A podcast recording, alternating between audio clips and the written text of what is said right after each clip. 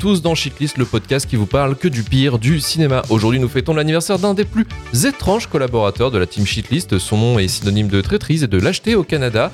Fan de Doom et des films de série B, plus que discutable. Twitcher en loose day, chroniqueur pour une émission de films de genre et un désastreux crétin, selon le critique Vincent Maloza des Cahiers du cinéma. Aujourd'hui, nous fêtons l'anniversaire de Romain. Voilà. Joyeux anniversaire. Joyeux anniversaire. Merci. Merci. Anniversaire des Belle astres intro. crétins. Très belle intro. L'intro, c'est pas ce qu'il y a de plus beau parce que dans ce- cette émission, aujourd'hui, dans ce live sur Twitch, nous avons quelqu'un de spécial avec nous, puisque nous avons en live la maman de Romain. Oui, il y a ta maman qui nous regarde et qui est en direct sur le chat. Donc si vous sentez que Romain est pas comme d'habitude, c'est normal, tout va pour le mieux. C'est parce que voilà, sa mère est en ce moment dans le chat.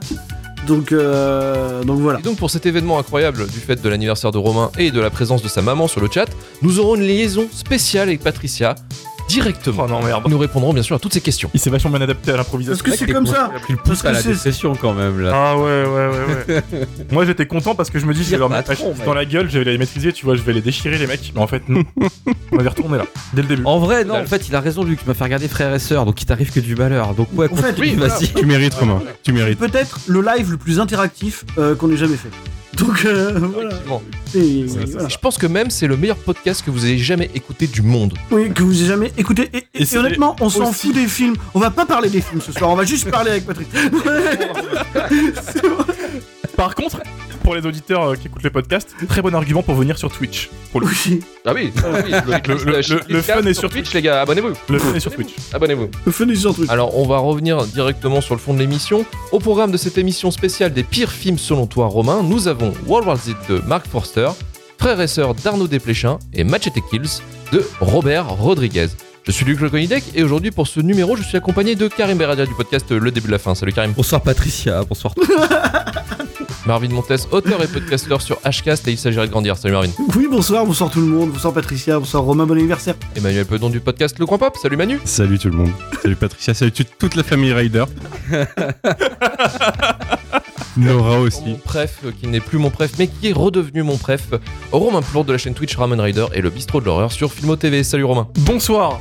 Bonsoir à tous, bonsoir vous, bonsoir le chat et bonsoir maman. Parfait. Parfait. Ah, ça va être long, bordel. hein. Non, ça va être parfait, ça va être parfait. Avant de vous poser la question sur comment s'est passé votre visionnage, je vais d'abord poser la question à Romain. Pourquoi le choix de ces trois films Le, le choix a été compliqué parce que de base, euh, je voulais vous mettre des films encore pires que ça dans la gueule. Le problème, quand tu choisis tes pires films, faut aussi partir du principe que tu vas devoir les re-regarder à nouveau. Donc faut aussi Ah oui. prendre en compte que tu vas souffrir aussi. Donc j'ai voulu doser un petit peu et vous mettre des films que je trouve vraiment, sincèrement horribles, mais qui sont encore dans la norme, on va dire, du regardable. Euh, je voulais d'abord vous mettre du Eric Romer dans la gueule. Parce que vous savez très bien ce que je pense d'Eric Romer, hein. pour moi c'est mon top 1 des menaces sur l'humanité. Euh, ou du Manuel de Oliveira, qui est quelque chose aussi, quelque chose d'assez dur aussi à, maîtriser. Mais euh, je voulais au moins qu'on puisse discuter des films et qu'on puisse s'amuser un peu. Donc, Machete Kills, il s'est vite imposé de lui-même, pour des raisons qu'on va voir après, parce qu'on a déjà parlé de Rodriguez dans le podcast et que c'est dans la logique des choses. World War Z, je vais pas spoiler aussi, mais c'est pour moi aussi un des plus gros ratages que j'ai vu au cinéma euh, de, la, de la dernière décennie. Et Frères et Sœurs, euh, je dis rien, on va le découvrir ensemble, on va en parler. je pense que c'est la, la surprise de l'année, pour moi, voilà, c'est ni plus ni moins que ça, quoi. Alors, ce qui est assez particulier aussi, c'est qu'il faut préciser, c'est que tu as vu Frères et Sœurs au Festival de Cannes, quoi. J'étais là à l'heure zéro. Oui, tu Euh, nous diras à peu près comment ça s'est passé effectivement sur le. Festival de Cannes. Alors, je vais me retourner vers, euh, vers nos chroniqueurs et je vais me retourner vers Manu pour un peu euh, savoir son ressenti sur les trois films. Ça fait un moment que tu n'étais pas là. Et ouais. Nous as manqué, mon gars. Moi aussi. Alors là, en plus, tu reprends le- la shitlist sur les chapeaux de roue, puisqu'on a eu plusieurs shitlists où c'était assez simple, en fait, finalement. Et là, c'est vraiment la shitlist ultra vénère. Ouais, c'était difficile, ouais. Bah, en plus, euh, j'ai un peu tenté de m'esquiver à cause de matchs de foot, mais euh, vous avez décidé que non. Donc, euh, Et on a bien Ça ne marche pas, Manu. donc j'ai tout regardé sur deux jours. Et euh, il faut savoir que j'avais vu aucun de ces films au cinéma. Alors, Frères et Sœurs, il est récent, mais les deux autres, c'est des films que j'aurais pu voir et que je n'avais pas vu. Ni le premier match était. Et non, ça a été dur, ouais. Ça a été dur. Alors, moi, je, je l'ai fait dans l'ordre où on va les traiter, je crois. Et du coup, euh, je, je suis perplexe devant beaucoup de gens qui me disent que Match était Kills est le pire parce que Frères et Sœurs m'a vraiment traumatisé ce matin au réveil. Et hum, non, c'était c'était une expérience particulière. C'était- C'est c'est ce qui fait que les gens ont une mauvaise image du cinéma français. Oui, ça peut se comprendre, ça peut se comprendre. Marvin, de ton côté Bah alors, vous connaissez mes capacités euh, désastreuses d'organisation. Donc euh, j'ai tout vu aujourd'hui. Euh, Qu'est-ce que tu... qu'est-ce que tu veux que je te dise en fait? Tu vois, dire, déjà poser cette question, je trouve ça indécent. Ça, savoir comment ça, Monstre impudique monstre impudique que tu es, de, de, de me demander, euh, Où il y a comment- 5 ans? de me demander comment ça s'est passé. Mais déteste-moi, réponds. Euh, mais, mais- Pardon. je sais pas. C'est Je sais pas quoi vous dire, hein, ça a été assez catastrophique. Euh, Frères et sœurs, je l'avais déjà vu. Je vous expliquerai, je vous expliquerai le, le contexte un peu plus tard. Euh, le seul que j'ai découvert pour euh, l'occasion, c'était Machete Kills. Voilà. Parce que je pensais, après le, visionnage du premier, que j'aurais pas besoin euh, de, poursuivre l'expérience. En fait, ce qui est incroyable, et là où je te remercie, Romain, quelque part, c'est qu'en fait, il y a trois films et il y a absolument tout ce que je déteste au cinéma dans ces trois films. Il y a tout, il y a absolument tout. Tu m'envoies très Donc, heureux. euh, J'ai pu te faire du mal et donc, vraiment en fait, fait du tu vois, je t'en ai beaucoup voulu, Romain, souvent, mais ce soir, si tu dis du mal de, de n'importe lequel de ces films, tout est pardonné. Voilà. C'est bon, c'est bon. si tu dis du mal de Machete, j'oublie tout. voilà. L'épisode de la réconciliation. Ce cadeau d'anniversaire. Il y a pas de problème, je, je, je, je tends la main, voilà, et je j'accepte. Ah, Si ça, c'est pas beau, Marvin vient avec un message de paix alors que Romain a décidé d'ouvrir la valve pour nous casser bien les couilles. Et on va demander à Karim, Karim, comment s'est passé ce visionnage? Euh, effroyable, tellement effroyable. Euh, les balades de santé qu'on a eu droit ces dernières fois, auxquelles Manu tu as échappé, bah, les vacances c'est fini, hein, très clairement. Euh, le constat que je ferais de ça en fait, c'est que je crois qu'à chaque fois les pires shitlists, c'est quand c'est l'un d'entre nous qui le propose. Donc je vais dénoter du manque d'amour entre nous, très clairement, parce qu'à chaque fois qu'on a l'occasion de se faire souffrir, on se chie bien à la gueule. Euh, les trois films ont été. euh, je connaissais World War Z et euh, j'étais passé volontairement à côté de Machete, euh, Machete Kills, euh, un peu comme Marvin parce que un c'était déjà trop. Et euh, frères et sœurs, c'était euh, une découverte bien teasée par Romain, euh, je veux dire trois minutes après la sortie. Et Depuis des mois. vrai, Ouais. Ah ouais non mais en vrai euh, t'aurais pu, pu me préparer autant d'énervement de ma part j'aurais pas cru. Donc euh, ouais ça a été super compliqué. Euh, je crois pour des raisons différentes mais vraiment il y a eu pour moi il y a eu il y a eu un pic hein, sur le cinéma français qui a je pense qui a bouleversé un peu ma vie. Donc je te souhaite toujours un, un bon anniversaire Romain. Je trouve que le fait que soit pas Patricia soit là soit un retour karmique pour ce que tu nous as fait. voilà c'est je veux dire, il y a- C'est sûr. il y a un moment, ce n'est que justice. Et ouais, voilà, des promenades de santé. Voilà. Alors, si vous connaissez un peu le lore de Shitlist, vous savez que Karim et moi, on travaille dans le même bureau. Et euh, je tenais à vous dire qu'il a pas dit ça. Il il a fait vraiment la version édulcorée parce que clairement, quand j'ai vu Karim, il a dit Mm. c'est vraiment un enculé, Romain. C'est sûr. C'était sûr. 30 30 secondes après la fin du film, parce que moi qui m'exprime peu sur le groupe, on a tous, je crois que la seule chose que j'ai dit, c'est Romain, nique-toi. Oui. Et j'ai C'est même vrai pas que- rajouté d'autres Il mots faut savoir que ce que dit, de ce que cette dit histoire. Karim, ce que dit Karim dans nos, dans nos discussions groupées a beaucoup de valeur, parce qu'il parle pas beaucoup. Donc en fait, quand il arrive et qu'il a pas parlé depuis un mois, et qu'il dit juste Romain, nique-toi, ben, on le sent fort. On le sent très fort, le ça. truc. C'est ça. Voilà. J'ai tremblé, mec, derrière moi. Mais d'un côté, c'est que j'ai fait mon bien. Tu vois. Luc me dit, c'est ta shitlist, mets ce que tu veux. Bah, je mets ce que je veux. Mais assume D'un côté, euh, voilà, c'est ça. Après, Dans la ça, démarche, GG. Vraiment dans la démarche. Ouais, ouais, Mais à chaque fois, il y a, à chaque fois, il y a un des films, euh, à chaque fois qu'on a fait, dans la démarche, GG. Marvin, il m'avait traumatisé avec Moser. Et Manu, il m'avait traumatisé, c'était avec quoi? Ouais, Terrence Malick que- Hein? Terrence Malick Ouais, Moi, c'était euh, Alien non, versus non, non. Predator. Ça a été plus ça compliqué. Ça, a été plus compliqué. Mais ouais, à la merveille, ça a été compliqué. Mais voilà, donc Romain, tu as pas, euh, tu as pas renié la tradition. euh, tu auras mis du, du Ma- bon cyanure dans ma vie. Ma pierre à l'édifice.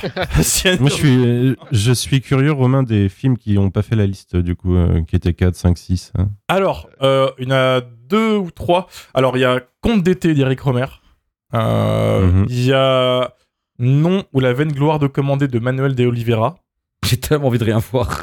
Et euh, L'étrange affaire Angelica de Manuel de Oliveira aussi. Ok. Euh, voilà. Je sais que c'est des films qui sont vraiment pas fun à voir, dans le sens où on peut même pas trop en parler. Euh, et le simple fait de les avoir mis dans une cheatlist, je pense qu'on se serait aussi fait soulever par tout le public de Télérama. Oui, enfin, un jour normal chez nous sur Twitter, quoi. Oui, c'est ça. Mais euh, puis, enfin, je voulais vraiment pas les revoir ces films. Allez, on va pouvoir commencer directement ces shitlists. Et je t'en prie, Romain, envoie-moi la bande-annonce, s'il te plaît, pour de vrai. Il est pas prêt. Et, et, et, et si Est-ce que ça vit dans la jungle? Non, Dis-leur que ça vit Est-ce que ça court très vite non, Est-ce que ça vit dans les grandes plaines africaines non.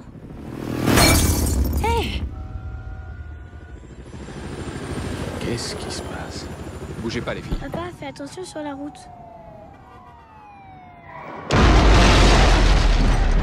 Jerry Remontez dans votre voiture Ne quittez pas votre fille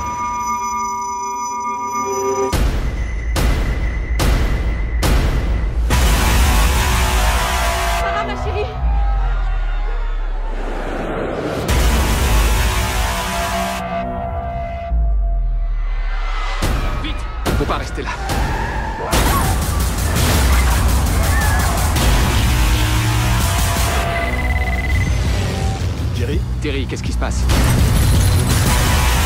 La Terre entière est touchée. Est-ce qu'il y a des pays qui font mieux que nous On n'en sait rien.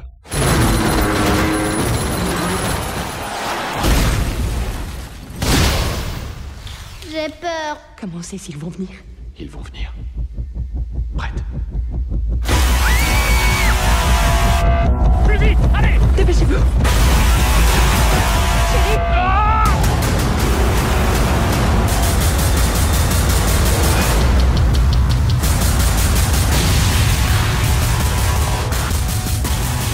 Votre aide. Vous me demandez d'abandonner ma famille.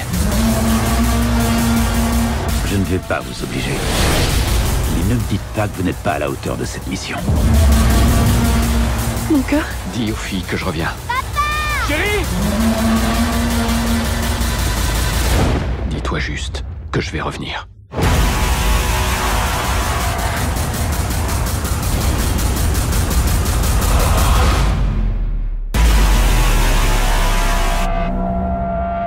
World War Z, sorti en 2013, adaptation du roman éponyme écrit par Max Brooks, distribué par la Paramount, produit par Skydance et Brad Pitt avec un budget de Maboule de 190 millions de dollars sans frais marketing, script écrit à 8 mains et 4 cerveaux, dont ceux de Damon Lindelof, showrunner de la série Lost et The Leftovers, et réalisé par Mark Forster, qui a déjà fait son chemin dans Shitlist avec le film Quantum of Solace. Jerry Lane, interprété par Brad Pitt, ancien enquêteur des Nations Unies, doit trouver un remède pour guérir le monde d'une pandémie qui rend fou les gens.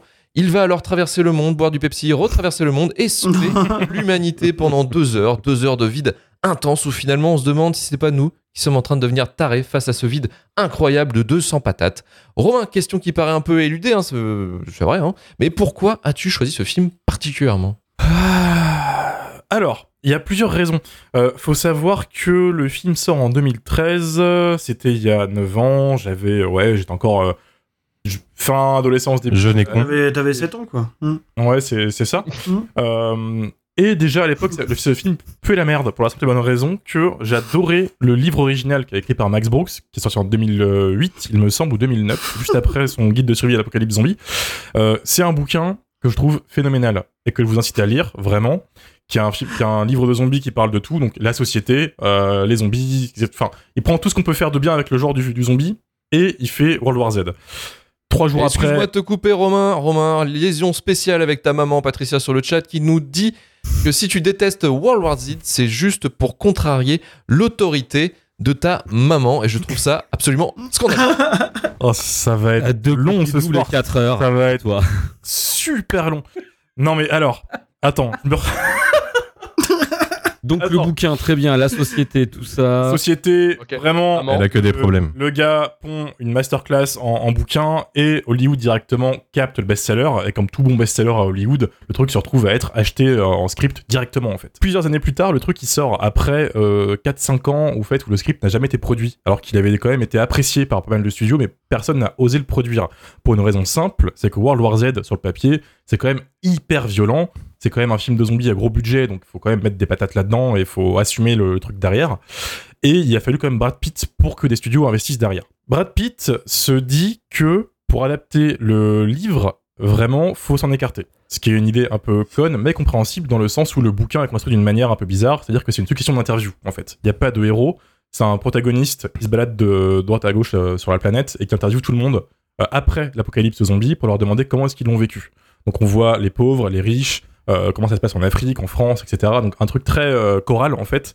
Et lui il se dit non non non, ça marchera pas en film, ça c'est un truc de série. Donc nous on va faire un film avec un protagoniste joué par lui-même qui va bah, sauver le monde, quoi, et voir l'apocalypse zombie avant même qu'elle commence. Donc déjà, il y a une grosse, grosse différence avec le bouquin, mais même en fait, en dehors de l'adaptation qui est radicalement différente, pour pas dire qu'il y a rien à voir avec le bouquin, euh, bah, c'est que c'est vraiment pas très bien. C'est-à-dire que c'est réalisé par Mark Forster, qui avait pas fait grand-chose avant, il me semble. Si, si, il a fait pas mal de films, début des années 2000, souvent des drames, et il a fait un drame avec Ali Berry.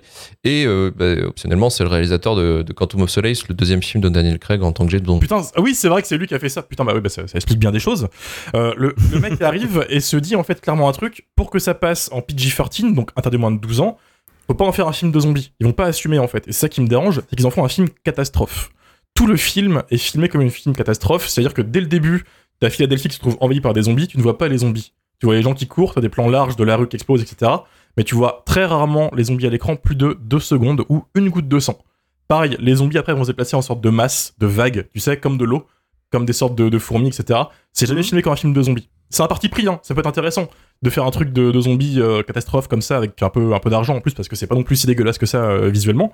Mais euh, pour moi, c'est un peu genre chier sur le genre, sachant qu'en plus à côté, il y a rien de bien intéressant à se mettre sous la dent. C'est-à-dire que quand t'es fan de zombies, t'aimes bien plusieurs choses. Tu peux soit aimer le message social que tu peux faire avec, genre George Romero en fait, ou le gore un peu débile. Je pense à Planète Terreur, etc., ou la comédie comme Shaun of the Dead. Bah là, il y a rien en fait. Là, il y a que dalle. En fait, tu vas juste voir Brad Pitt se balader à droite à gauche, être le mec parfait du début à la fin. Donc père de famille parfait, qui parle toutes les langues, toutes les langues possibles, parce qu'il rencontre plein de gens différents, qui se retrouve comme par hasard là où il faut, au bon moment, pour tout capter et sauver le monde, etc. Alors oui, il y a un effet un peu chelou, c'est qu'en fait, il est à chaque fois, euh, à chaque endroit où il est, en fait, il y a toujours une connerie qui se passe. Oui. Et c'est un peu la maladie de Nathan Drake. Et, et c'est le seul qui s'en sort, évidemment. Et en plus, tu vois, on te présente cette infection de zombies comme une sorte de, de- de truc qui est en fait intéressable, quoi. Tu vois, les vagues de zombies à Jérusalem, c'est des sortes de, de fourmis qui se montent les unes sur les autres, c'est des, des trucs enragés. Ouais. Euh, par contre, quand il y a Brad Pitt dans la séquence, les zombies sont étrangement très très lents. Euh, donc, donc voilà, il y a, y a quelques trucs qui sont comme ça un peu, un peu dérangeants, mais surtout, moi, ce qui me dérange, c'est qu'ils n'ont pas osé assumer ce que le film devait être de base. C'est-à-dire que quitte à faire un truc un peu débilos euh, avec des zombies qui courent partout, etc. le troisième acte du film a été entièrement reshoot. Euh, Et Mm. Fait quand même très contraste avec les deux premiers. C'est-à-dire que les deux premiers, c'est quand même du gros budget dans ta face, euh, avec euh, de l'argent, ça se voit. Et tout d'un coup, tu passes dans une sorte de huis clos dans un laboratoire avec euh, trois pauvres zombies en, cosplay Japan Expo et Brad Pitt qui sauve le monde avec du Pepsi. C'est dommage parce qu'à l'origine, Brad Pitt partait en Russie euh, tabasser des zombies avec des Ruskov et je trouve ça incroyable déjà dans, dans, dans l'idée. On voit des plans de cette fin à la fin dans le montage final pendant que Matthew Fox de Lost euh, baisait sa femme sur le paquebot où elle est. Euh, Matthew Fox qui est là euh, dans le film final pendant un plan, on le voit courir un moment, voilà. Mm. Désolé Matthew, hein, tu, tu méritais mieux que ça. Mais, euh, mais voilà, Pas sûr, non je trouve que c'est... oui, c'est vrai. Je trouve que c'est un peu l'exemple parfait en soi de tout ce qui peut partir en couille sur une grosse production hollywoodienne, que ce soit l'adap- l'adaptation ratée, Mm. la star qui fait des siennes, parce que Brad Pitt a apparemment été un petit peu dur à gérer sur ce film avec le réalisateur, que ce soit le montage compliqué à, à faire, parce que c'est à la fois un film d'horreur, à la fois un film gros budget, t'as des studios derrière, etc. Donc non, ça, ça englobe tout ce, que, tout ce qui, moi, me, me, me fait chier. Sachant qu'en plus, bon, bah, visuellement, c'est dégueulasse, la musique oubliable as fuck. euh, Ouais, peu Mathieu Bellamy à la musique, le leader de, de Muse. Donc Ouais. voilà la catastrophe. Pourtant- Étonnant, étonnant. Pourtant, c'est c'est ça. Je vais, je vais quand même souligner voilà, une séquence que moi j'aime bien. Parce que je suis pas non plus euh, une merde, c'est pas le pire du film de, de ce soir, c'est juste pour l'échauffement. Euh, c'est une séquence qui se rapproche beaucoup du livre dans un hélicoptère avec un scientifique qui raconte un peu comment la nature euh, peut des fois se- euh, s'énerver contre l'humain. C'est la seule séquence où il y a un petit peu de direction d'acteur et un petit peu de mise en scène. C'est-à-dire que tout d'un coup, le réel s'est réveillé pour ce discours et puis c'est complètement endormi pour le reste, quoi. C'est dommage. Voilà. Tu disais que effectivement il y avait rien à manger côté euh, zombie, côté gore, côté euh, enfin tout ce qui représente un peu le genre du je dirais du, délire quoi. Et c'est vrai qu'en fait concrètement le film a été aseptisé à, à fond pour être euh, pour être PG-13 donc c'est-à-dire en gros être interdit moins de 13 ans, être tout public et pour être euh, en fait pour avoir une disons une distribution euh, optimale en fait pour qu'il soit accepté dans toutes les salles de cinéma euh, de par le monde. Et c'est vrai que bah on se retrouve en fait avec un truc qui est vraiment un pro, plus un produit de film d'action plus que de film de zombies. Et surtout, ça s'explique aussi sur le côté sur le côté du troisième acte qui a été complètement reshoot à 20 millions de dollars, où ils ont viré toute une séquence de d'action à Moscou qui était euh, soi-disant gore et en fait ils l'ont remplacé par euh, disons un cadre plus intimiste dans un labo euh, avec euh, une espèce de, de feeling de film d'aventure euh, et avec cette fameuse scène où effectivement Brad Pitt euh, est en train de boire du Pepsi quoi. D'après les rumeurs, il y avait une séquence où un Ruskov bourré me mettait une, euh, montait sur une moissonneuse batteuse et roulait sur des zombies. Tu peux pas faire ça en fait ça. euh, en moins de 12 ans. Ça aurait été, Euh, ça mais ça aurait été bien. Ça aurait été formidable. Ça aurait été Ça bien. aurait été formidable. C'est ça. Il y avait une suite de prévu, une suite en chantier euh, pour World War Z 2 qui était euh, avec euh, normalement alors le premier réalisateur qui a attaché au projet c'était euh, Bayona celui qui avait réalisé The Impossible Jurassic World 2 et, et le truc larmoyant la tire l'arme quelques minutes avant minuit je crois que c'est ça le, titre du film et en fait ils sont il a passé la main pour bosser sur un autre projet et c'était David Fincher qui devait reprendre le, flambeau pour pour faire ça il l'a repris, mais je crois qu'il y a eu quelques petits soucis sur, sur la façon de prendre le ton en fait du film. Est-ce qu'on fait en full, en full mature et on, on y va dans le genre du zombie un peu, un peu dégueulasse, un peu cracra, ou sinon euh, on reste sur le film d'aventure un peu à la. Bah non, parce que s'ils étaient repartis dans l'optique de faire un PG sorting avec Fincher, ça aurait pas fonctionné de toute façon. C'est sûr. C'est sûr. Ouais, pas sur un film de zombies comme ça, euh, laisse tomber quoi. Manu, de ton côté, comment s'est passée l'expérience du film? J'ai maté hier et c'était un Wow. peu dur. C'est un peu dur. Bah, en fait, euh, à l'époque, euh, il est sorti, j'étais pas là, j'étais en vacances. Et quand je suis revenu, mes potes m'ont dit non, va pas le voir, ça sert à rien. Des bons potes. Euh, moi, je suis pas, euh, je suis pas aussi fan que Romain du roman. Je l'ai même pas fini, je crois, à l'époque. Mais en fait, euh, je trouve que l'idée est bonne. Après, c'est assez, je trouve ça assez scolaire dans l'exécution, quoi. Une fois que l'idée est là, quoi. Mais au moins, il y avait des idées intéressantes. C'était pour nous montrer ce qui se passait à travers le, ce qui s'était passé à travers le monde pendant une invasion zombie, avec le, le recul qu'ils sont 5-10 ans après, après la fin, quoi. Et euh, et il y a quelques-unes des idées qui sont reprises. On voit, euh, je pense que Jérusalem, alors Jérusalem, c'est les sauveurs du monde hein, dans, dans, dans le film, euh, c'est eux qui ont tout compris. Même si a priori ils font pas de bruit, parce que quand Brad Pitt fait du bruit, les zombies euh, montent le mur. Euh, je pense qu'ils ont dû passer. euh, je sais pas, j'ai- pas compris, mais. Alors ouais, ça des questions, tu t'en peux t'en poser plein dans le film parce qu'en fait la suspension d'incrédulité, elle est mise à mal dans ce film, c'est c'est ouf. Tout pour Et le c'est ce que. Romain, c'est ce que Romain suggérait, c'est que la substance intéressante de l'œuvre de base, quoi, ils l'ont vraiment totalement extirpé et il y a plus rien. Et moi, c'est un film qui me fait vachement penser au Godzilla de Gareth Edwards, Edwards dans le sens où tu suis en fait des protagonistes qui t'épient un peu partout dans le monde, Mhm. euh, sans grand but, sans grand intérêt en fait, parce qu'ils suivent une action dont ils sont pas maîtres. Et, euh, et, et ça sert à rien, quoi. Tu te fais chier devant. euh, je, enfin, je trouve qu'il y a. Moi, elle m'a un peu énervé la scène dont tu parles, Romain. la scène que t'aimes bien, parce que c'est un peu. euh, c'est un peu le- l'explication pour les nuls, quoi. Le euh, oh, euh, il y, a, il y a un truc qui ne va pas, et ben c'est une force supérieure euh, qui est, qui est là, et non, c'est pas, c'est pas, euh, c'est pas la planète qui va se retourner contre nous, c'est nous qui nous, qui nous niquons nous-mêmes. Hein, c'est ça, Moi, ça l'idée. séquence parce que elle rejoint un peu le bouquin où t'as chacun qui a son interprétation du, du truc en fait. Ouais, ouais, bien T'as sûr, les ouais. scientifiques qui sont pro-science, t'as ceux- t'as les religieux qui vont dire que c'est un châtiment divin, etc. Mhm. Ça m'a rappelé. un- Mais moi, cette scène, elle m'a donné, elle m'a donné un PTSD de phénomène qui était dans ma shitlist, si tu te souviens bien. D'accord. Et euh... C'est les plantes, putain, c'est la euh, faute il y a une des petite plans. phénomène énergie là, dans ce film-là. Ouais. ouais, ouais, le monde est pas content, du coup, il a créé une, un fléau. Et puis après, c'est débile, quoi. Cette scène, elle se finit quand même sur le scientifique qui doit sauver le monde, qui, qui glisse et qui se tire une balle. Et Ouais. c'est pas la séquence la plus conne du film. Oh, quand même. Dans un avion. Ah non, non. La Il y a une grenade. séquence dans un avion. La grenade dans l'avion, ouais. C'est c'est ça, voilà. Il fallait faire le lien avec le nouveau troisième acte et euh, ils ont un peu paniqué. Ouais, ça c'est vrai que le coup de la grenade était complètement conne pour essayer de faire raccrocher les wagons avec le, avec le troisième acte dans le labo. Parce qu'il se crache devant, en fait, il se crache euh, pile devant le labo, quoi, en fait. Euh, le monde est grand, hein, mais bon, euh, dans le World War Z, le monde est plutôt petit. Ah oui. Euh, mais il y a aussi cette scène incroyable de course-poursuite en vélo sous la flotte entre les zombies et les militaires qui sont en train de pédaler. Blue, Ouais, voilà. ils connaissent. Pour ceux qui ont la ref, Bien sûr, bien bien sûr. sûr. Non, mais c'était, ouais, c'était assez épouvantable. Je trouve qu'il y a vraiment rien d'intéressant. Il n'y a rien à dire film. sur ce film. Et puis, euh, ouais. Même, même Brad Pitt est nul en fait. Même si euh, ça- il s'avère que c'est un connard au final, je trouve qu'il est bon dans beaucoup de films quand même. Ouais, bien sûr. Là, il est nul, je trouve. Il a pas, il incarne rien, il a pas envie, on dirait. euh, je pense que la, la scène où il est en train de boire un Pepsi, c'était un, un- un cut de. euh, il est en train de se faire chier sur les reshoots et puis ils se sont dit, tiens, on va le garder. Mais non, c'est vide. Et puis d'ailleurs, euh, il finit, comme tu le disais, Romain, quand, euh, quand c'est Brad Pitt qui est là, les zombies sont tout lents. La, dernière scène, c'est. Enfin, le, dernier acte, c'est peut-être ce qui est le plus proche du zombie classique, où il va essayer de se faufiler dans un couloir en évitant des zombies. Mais les zombies, ils font rien. Euh, ça finit où il enferme des zombies, un zombie dans un, dans un local plein de flacons de maladies mortelles. Oui. Genre, Oui, vas-y, c'est- je laisse c'est ça Très là. très con ça. Mm. Je laisse ça là, bonhomme, et puis fais sur ce que tu veux. Alors qu'il pourrait très bien le laisser dehors, le zombie, il s'intéresse plus à lui. Mais euh, non, et puis j'ai toujours pas compris, le plan, c'est de tuer toute l'humanité pour la sauver. Je... Parce que clairement, tu veux leur injecter ça, la plupart de l'humanité ne survit pas. Mais euh, pff, Non, ça n'a pas de sens. C'était bien nul. Et étonnamment, c'était le premier film que j'ai vu, c'est le premier film qu'on traite, et c'est le moins pire des trois. Donc, euh, Ouais, il est calme. Bonne chance pour la ouais, suite. ouais, ouais, Il est très, calme. C'est vrai, c'est vrai. Du calme, du calme, du calme, du calme, du calme. Ah, si, si. Non, non, non, c'est pas le Si. pire. Enfin, c'est Ah, pas non. le. Enfin, c'est. Non, alors, pour moi, c'est quand même une catastrophe. On verra, Et, on verra. euh, c'est la moins mauvaise catastrophe. On y reviendra. Karim de ton côté. Euh, très tiède sur World War Z. hein, c'est un film que j'avais déjà vu, mais euh, pas pas la sortie que j'avais vu un peu au pif après. Euh, qui m'avait laissé un sentiment de rien, encore une fois, pas de demi sur 20, tu vois. Euh, là, au revisionnage, euh, un peu pareil, voire plus. Et après, c'est un film que je trouve un peu dommage, en fait, parce que c'est, il y, a- il y avait deux, trois idées, en fait. Le film te ment un peu, parce que, alors moi, je connaissais pas le matériau de base, très, euh, très objectivement. Je, enfin, je savais qu'il existait, mais je l'ai jamais lu.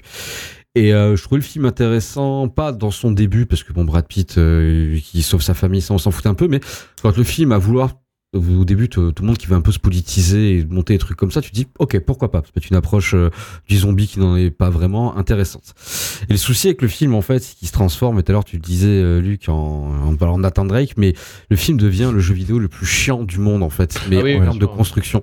Et ça devient super compliqué, surtout quand ton personnage euh, principal, il est chiant comme la mort, même s'il lui arrive des trucs de fou et qu'il a toujours le skill Il a pour. pas de personnalité. ouais.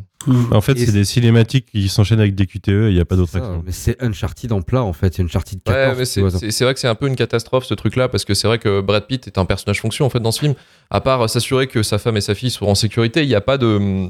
Il y a, il y a- il y a- il y a Non. très peu d'évolution en fait Mm. du personnage, il a pas de problématique en fait à traverser. Et là où ça fait l'aspect Nathan Drake du jeu vidéo Uncharted, c'est que en fait il a, euh, il a ce côté en fait où il l'action, il est tributaire de l'action, il se prend plein la gueule en fait, il prend l'action dans en pleine dent, mais euh, c'est pas lui qui il est euh, observateur. En ouais fait, voilà. le parti pris de être un personnage qui était juste purement observateur. Ça aurait pu rejoindre l'idée originale du roman, ça aurait pu être cool. Là, pas du tout, parce qu'ils t'en font un héros d'action, un QTE raté, parce qu'à chaque fois, c'est lui qui fout la merde en plus. Ça qui est fou, c'est que le film est une succession en fait de maps hein, où t'as des où t'as des choses qui vont se passer, et à chaque fois, c'est lui qui fout la merde. Quand euh, t'as Pacific Blue euh, chez les zombies, Mhm. Euh, c'est sa femme qui appelle. Euh, à Jérusalem, c'est pareil, lui doit grincer des dents trop fort, euh, les zombies débarquent, et à chaque fois, c'est le même truc. Après, le film en soi, dire, c'est compliqué en fait à vraiment parler du film, parce que c'est qu'une succession en fait d'idées. Certaines sont pour la sont moyennes, je veux dire. C'est, j'avoue qu'au début, j'avais vu les plans sur Jérusalem, et sans compter le parti pris du, discours derrière, parce que j'ai un peu la flemme de partir là-dessus. Il y avait deux trois visuels que je trouvais sympa. Moi, je n'étais pas contre l'idée de l'espèce de, de masse de zombies. Tu vois, c'était quelque chose qui aurait pu me plaire. Mais le film en vient très vite, très chiant. Pour le coup, c'est original. Tu vois, voilà, alors, mais c'est pas utilisé et puis c'est gâché sur la fin. La fin, t'as vraiment l'impression de voir le Resident Evil d'Anderson. Je te jure, c'est c'est Oui. bleuté, c'est C'est moins fun pour le coup quoi. Ouais, c'est moins fun, coup, mais ouais. t'as un peu la même musique, tu vois. Tu sais, c'est ça te ramène un, un peu des, des traumatismes. Donc non, c'est un film qui est euh, qui est vraiment moyen, moyen, surtout pour ce budget-là. Et puis tout à l'heure, en le disant off, c'est vraiment le blockbuster sans saveur. Donc ouais, c'était une expérience euh, assez chiante à vivre, en vrai. C'était c'était pareil comme Manu, c'était le premier film, donc je pense que c'est celui que, que j'ai maté, pardon. Donc je pense que c'est celui qui m'a le moins trauma, très honnêtement aussi. Parce qu'en vrai, tu au moins c'est comme il dit certes pas cool, mais t'as au moins t'as la structure, tu vois. Bon, ça fait Ouais. ça fait ça, t'as deux trois trucs. Il y a rien qui m'a hérissé le poil outre mesure en vrai, même en termes de discours, ça aurait pu en vexer certains. Le seul truc qui m'a fait marrer en vrai, c'est voir ce film post-Covid. C'est Oui. ça lui donne euh, une vision différente. C'est sûr. D'un coup, t'intrigues un peu, en fait. Moi, ça m'a un peu éveillé le cerveau, en fait. Parce que d'un coup, tu te dis, ah, métaphore. Enfin, on a connu, avec des gros guillemets, un monde qui a dû se cloisonner à quelque chose. Ce qui fait un peu rapport au film, tu vois. Et forcément, euh, t'as des vibes qui vont te parler avec les Chinois qui s'enferment, comme ils disent. Euh, ouais, c'est, voilà. Ça, en fait, le film est juste intéressant à nouveau, parce que je pense qu'on a vécu une expérience qui pourra nous, nous sentir un peu proche pendant 4 secondes. Mais au-delà de ça, ouais, non. C'est pas, c'est un film que j'espère ne pas refaire. Parce que c'est vraiment globalement chiant, quoi. Ouais, t'inquiète pas, je pense Oui. pas qu'on le refera. hein. Euh, Non, on refait pas les films. Hein. On refait pas les films hein, en général. Alors avant de conclure avec Marvin, on va d'abord passer en liaison euh, Patricia. On va demander à la maman de, de Romain euh, comment s'est passée ce- cette critique de World War Z, donc un film qu'elle adore. Euh, voilà, donc n'hésite pas à répondre, Patricia. C'est Fais ça. ton moment, Patricia. Allez, Marvin, je te laisse conclure. Pourquoi World War Z, c'est complètement naze Mais je l'avais déjà vu en plus hein, à l'époque de sa sortie, donc euh, oui, euh, moi en, un seul mot, euh, j'ai envie de dire c'est le bordélique quoi. C'est vraiment le, prototype du truc complètement bordélique dont tu sens le, manque de maîtrise de tout le monde là-dessus. Personne ne devait vraiment avoir la main dessus. Alors moi du coup j'ai aucune connaissance de la carrière de Max Brooks. La seule chose que je sais de lui, c'est que c'est le fils de Mel Brooks. Voilà, c'est à peu près. Ça se limite à ça. Donc j'ai jamais lu le matériau originel, je m'en fous un peu. En fait, ce qui était assez intéressant, je sais pas si vous vous rappelez au moment de la sortie, c'est que ce film-là, déjà, il y a un espèce de, de petit épiphénomène autour, c'est de voir Brad Pitt dans un blockbuster. Ce qui est quelque chose qui finalement arrive assez rarement, en fait. Hein. C'est vrai. C'est vrai qu'on a tendance à dire que, malgré le fait que maintenant c'est absolument officiel que oui, effectivement, c'est quelqu'un qui se comporte très mal hors caméra, il n'empêche qu'on a tous tendance à rappeler que c'est plutôt un bon acteur et donc qu'il a tendance à accepter des rôles où il a quelque chose à jouer. Donc je pense que pour le coup, euh, ce qui dégage ou ce qui dégage pas dans, dans World War Z, c'est pas totalement de sa faute. Euh, voilà, je veux dire, il a vraiment un rôle absolument transparent. C'était un rôle interchangeable, quoi. Hein. T'aurais pu mettre n'importe qui. C'est véritablement un espèce de, un espèce d'argument, euh, tu sais, euh, amovible, quoi. Vas-y, mets-moi une star. Oui. De même Brad Pitt qui fait jamais de blockbuster. Voilà. En plus, t'avais toute cette promo. Regardez, maintenant, il a les cheveux longs, c'est formidable, c'est incroyable. Ouais, super. Rappelez-vous, la coupe de cheveux de Brad Pitt, ça a fait plus de, ça a fait plus de buzz que le film en lui-même. C'était incroyable. Euh, après, sinon, ouais, le film, le film est complètement naze dans le sens où, oui, il y a absolument rien de, rien de mémorable en fait. C'est vraiment ça le truc, quoi. hein. C'est, vraiment un blockbuster balancé euh, pour couvrir une fenêtre de sortie, euh, sans qu'on, y croit vraiment, je pense. Le projet était un peu cursed, euh, ça s'est passé entre les mains de 10 000 personnes. Voilà. Je sais que vous voulez, je sais que vous voulez. Vous voulez pas appuyer le fait que Damon Lindelof ait participé parce que vous voulez, vous voulez préserver Manu, mais, mais quand même, voilà, encore un chapitre de plus à cette belle carrière. Mais euh, Pas loin. Sans pitié. sans, sans pitié, sans pitié. Mais euh, non, non, ouais, voilà. Après, le film a quelques quand même éléments qui marchent et qui en même temps sont contre-productifs. Euh, C'est-à-dire que le seul élément de mise en scène finalement du film, bah, c'est le zombie et c'est sa manière de bouger, quoi. C'est-à-dire qu'il y a que ça qui se passe dans ce film. hein. C'est la manière dont les zombies bougent, c'est-à-dire extrêmement rapidement, ce qui est pas du tout raccord a priori avec le matériau originel, d'après ce que j'ai compris. Euh, mais, mais par contre, euh, pour ceux qui, pour ceux qui connaissent quelques règles de composition, il faudrait poser la question à Mark Forster. Euh, J'aimerais bien savoir parce que il nous avait déjà montré dans, dans Quantum of Solace sa science du, du découpage, du montage. hein. C'est-à-dire que on l'avait revu et on se disait que que qu'il respectait même pas forcément la règle des 180 degrés sur les sur les scènes de, Quantum of Solace. Euh, et là, il nous a montré qu'il était aussi atteint d'épilepsie sévère, je pense. euh, sur euh, sur World War Z quoi parce que parce qu'en fait le, seul problème c'est que la caméra ne- n'est jamais stable donc elle bouge en permanence ce qui est, ce qui est très contre-productif quand en même temps t'as des éléments de l'image qui eux aussi bougent en permanence ça fait vraiment un effet assez dégueulasse quoi hein. donc donc c'est assez compliqué et ce qui est dommage c'est qu'il y a quelques scènes bah il y a quelques images qui m'ont un peu frappé quand même tu vois genre le mur de zombies euh, l'attaque de l'hélico je crois tout ça. Voilà la, la horde qui passe autour des, des gamins qui sont pas qui sont malades tu vois il y, a- il y a quelques images un peu marquantes comme ça. Après par rapport au discours il y a quand même un truc qui m'a particulièrement trigger je sais pas si vous l'avez remarqué. C'est la scène de Jérusalem. La scène de Jérusalem. Alors déjà déjà donc on se rend compte que l'épidémie euh, a en gros accéléré euh, enfin nous a amené à une, résolu- une résolution express du conflit israélo-palestinien on est dans la science-fiction on est dans la science-fiction les amis pourquoi pas? Mais ce qui est, ce qui- ce qui est incroyable, ce qui est- parce que vous avez dit depuis tout à l'heure, c'est Brad Pitt qui fout la merde. Mais non, c'est pas que ça.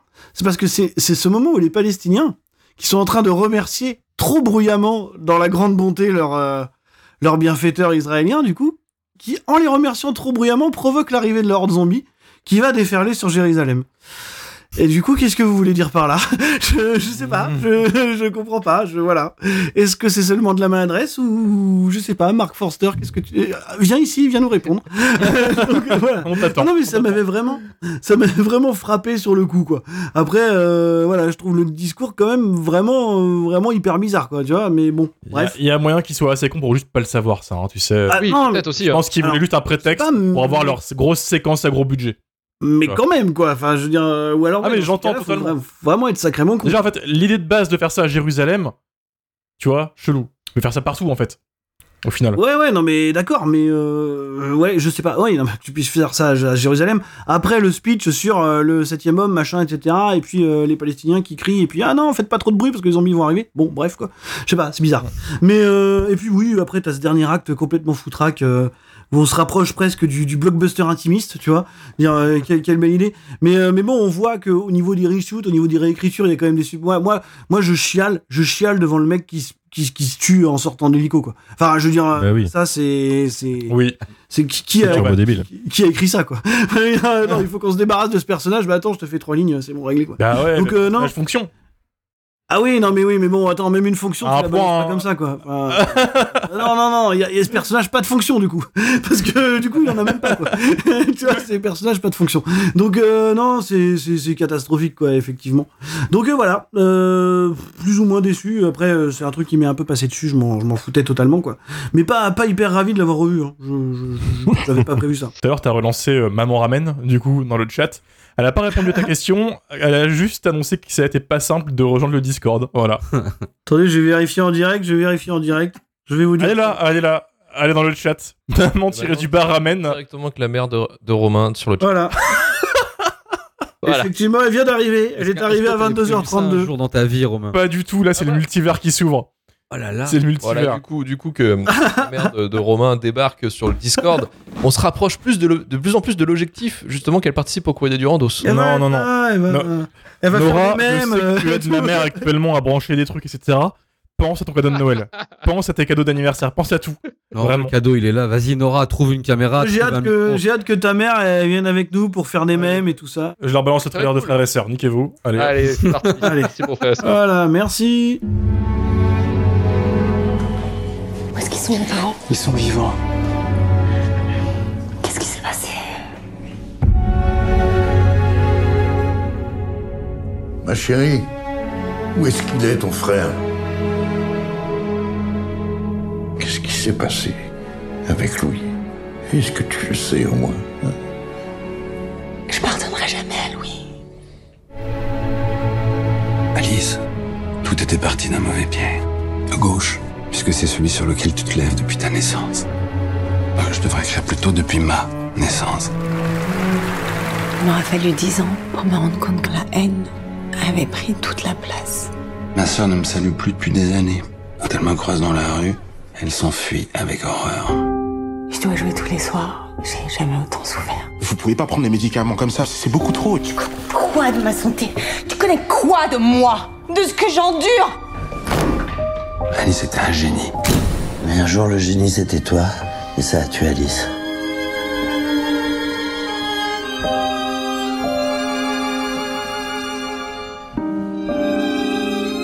Plus sa notoriété grandissait, plus j'étais déchirée. Pourquoi vous avez jamais cherché à réparer? Réparer quoi? Mais ma grande sœur Arrêtez sa haine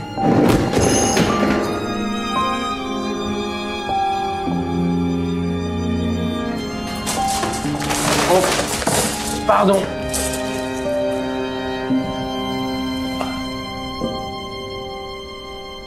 Frères et sœurs, sorti en 2022, produit par Why Not Production avec un budget estimé à 2 millions d'euros, script écrit par Julie Père et Arnaud Desplechin et réalisé par Arnaud Desplechin qui nous avait déjà régalé avec le film Tromperie cette année qui était porté par Léa Seydoux.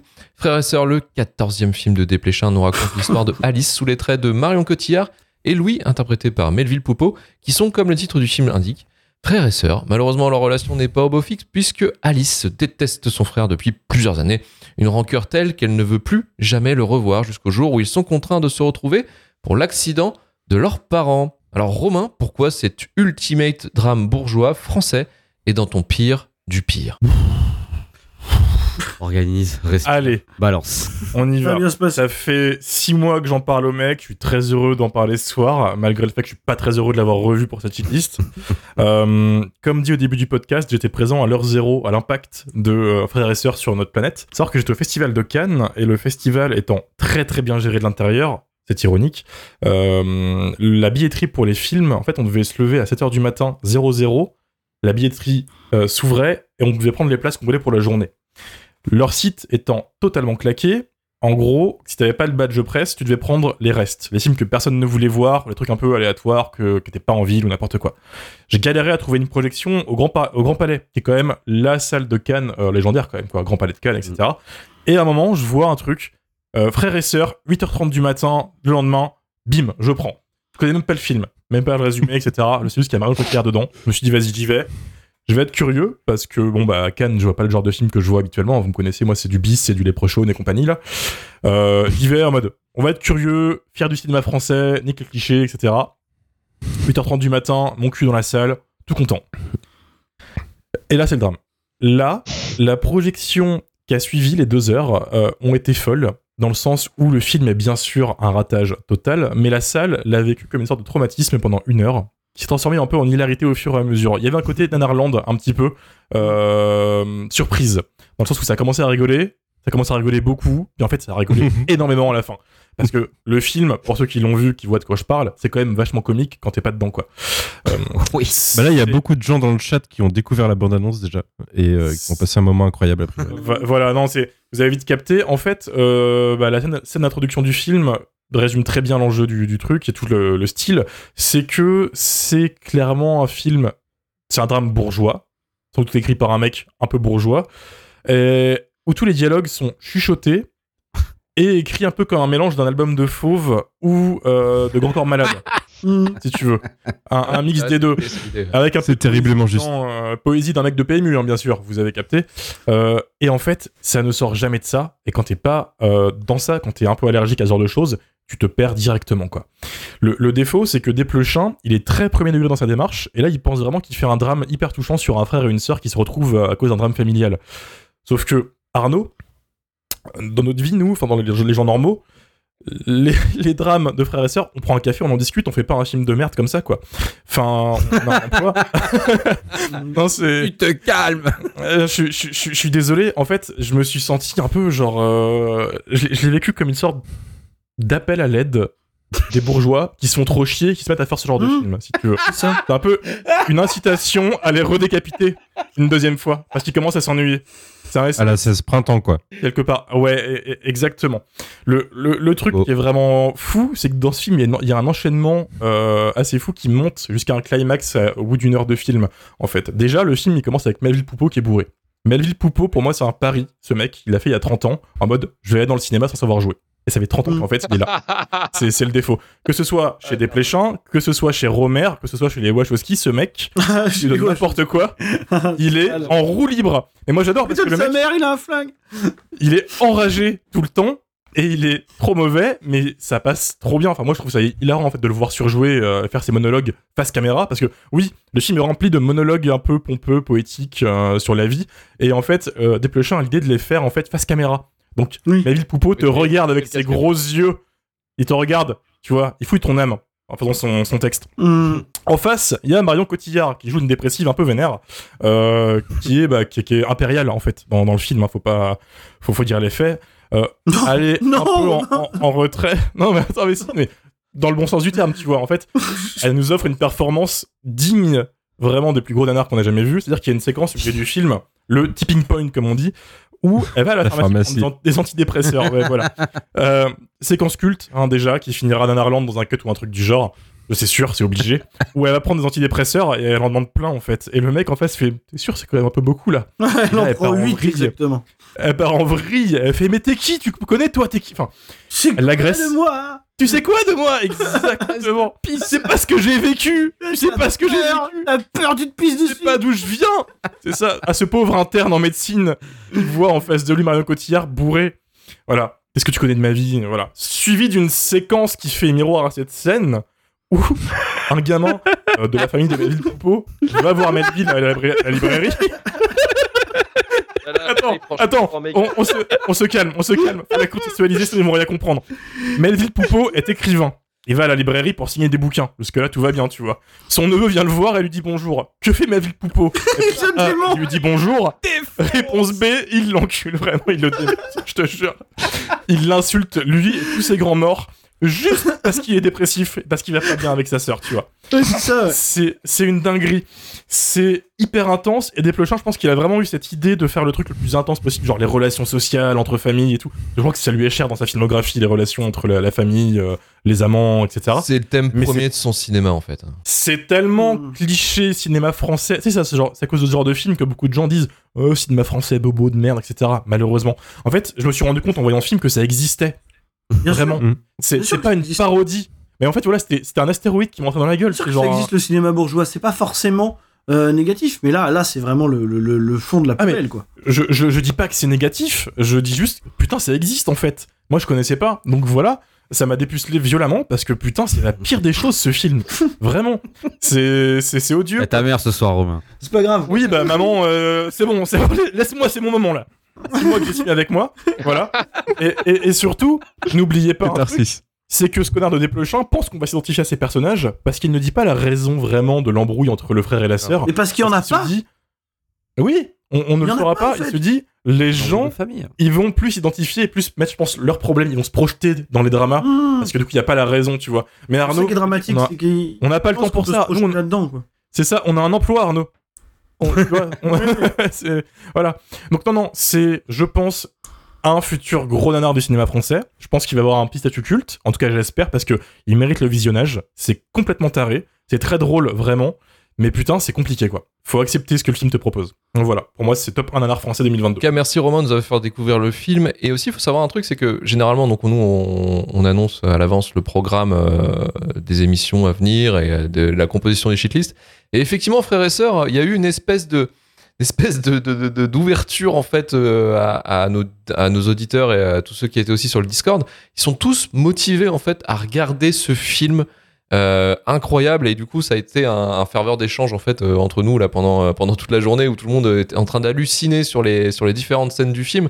Et c'était vraiment pas mal. Mais sachez que si vous n'avez pas vu le film ou vous n'avez pas le courage vous pourrez trouver une minute du film frères et sœurs sur sur Twitter et Instagram de, de Shitlist où on laisse en fait la, la scène de, de Marion Cotillard À la pharmacie, où ouais. elle pète un plomb euh, de façon vraiment enfin avec les violons et tout c'était c'est du n'importe quoi c'est un vrai banger et mais c'est surtout que en fait la scène la meilleure scène c'est celle d'après euh, c'est celle effectivement on en parlait de de la bibliothèque et de Melville Poupeau qui, qui défonce son neveu ça c'est c'est assez euh, c'est un- devenu un Oui, oui. classique Aston quoi. Oui. Alors Chacun avait ramené une, une critique un peu marrante du Figaro. Le Figaro a attribué 5 étoiles au film déclarant Cela s'appelle la grâce. Desplechin maîtrise son sujet de A jusqu'à Z.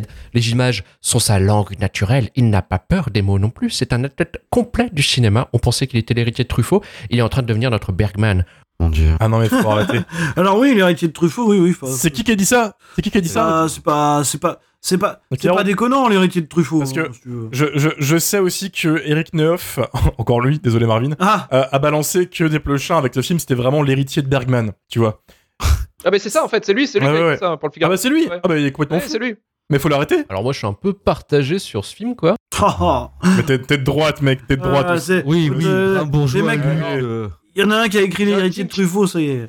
Non, mais en vrai, j'ai un kink pour les drames bourgeois. Et celui-là, en fait, pour moi, c'est le scary movie des drames bourgeois, quoi. C'est vraiment le scary movie, le pastiche des bandeurs euh, de, de drames bourgeois, quoi. Et du coup, moi, je suis un peu first one, quoi. Mais sauf qu'il est sérieux. Oui. Pas vraiment. Si, pas si. vraiment, parce que en f- je pense Oh. pas, en fait, qu'il soit extrêmement sérieux. Parce qu'en fait, tout, il y a plein, en fait, le film est construit, donc, de, de différentes scènes qui ont, euh, voilà, qui sont, en fait, euh, des, une construction, un build-up vers des retrouvailles lunaires dans un supermarché, en fait, où ils se sont dit, euh, ah, mais je crois qu'en fait, vous êtes ma sœur. En fait, parce que ça fait 15 ans qu'ils sont pas vus. Et, euh, et en fait, le truc, c'est que le film est, conscient dans- déjà d'être un film parce que le, le, le Melville joue un rôle d'un romancier scénariste. Donc, déjà direct, tu sais que ça va être, euh, ça va être le- un peu une, une espèce de, de parabole. Et euh, souvent, il fait du cassage de quatrième mur, en fait. Euh, Melville Poupeau, en, genre en disant, oui, voyez, mon histoire, nanana, nanana. Il fait une, toute une poésie, tout est, toute une, un moment, il fait pendant une minute une espèce de plaidoirie à la con. Et en fait, je, je vois que, que du, que du, enfin, du, du truc qui sont conscients d'eux-mêmes, en fait, et que c'est une espèce de, de, je sais pas, de relecture, en fait. Tu mérites tellement Rewind, mec.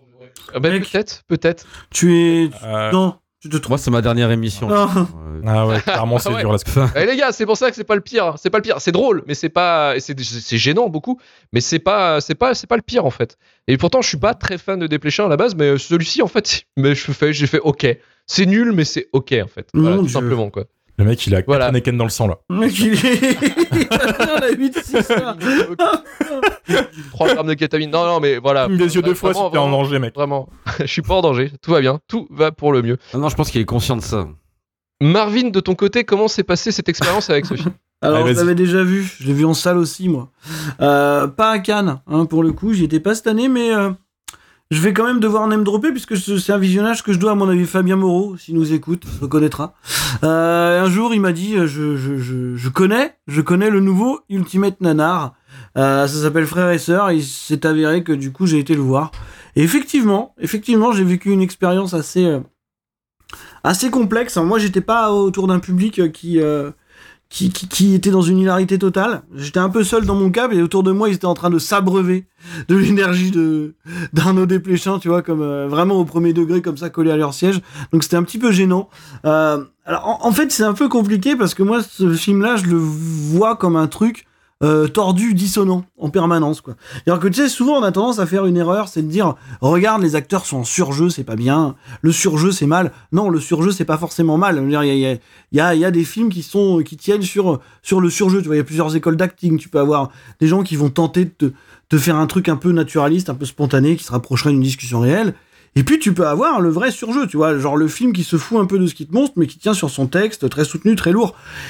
Sauf que quand tu fais ça, ah, il faut que il faut il faut que tu réussisses à le faire accepter à ton spectateur tu vois. Je sais pas il faut qu'il y ait une une direction artistique il faut qu'il y ait un truc qui renforce ça il faut que ce soit cohérent tu vois. Des exemples on en a plein tu vois. Mais mais en fait frères et sœurs ils n'arrivent jamais à faire ça. Déjà parce qu'il y a un truc que j'ai remarqué au visionnage c'est que tous les personnages n'ont pas la même valeur de langage. Je sais pas si vous voyez ce que je veux dire. Ouais si si si, si. ce qui fait que finalement ça te donne Patrick Timsit en seul repère, à peu près.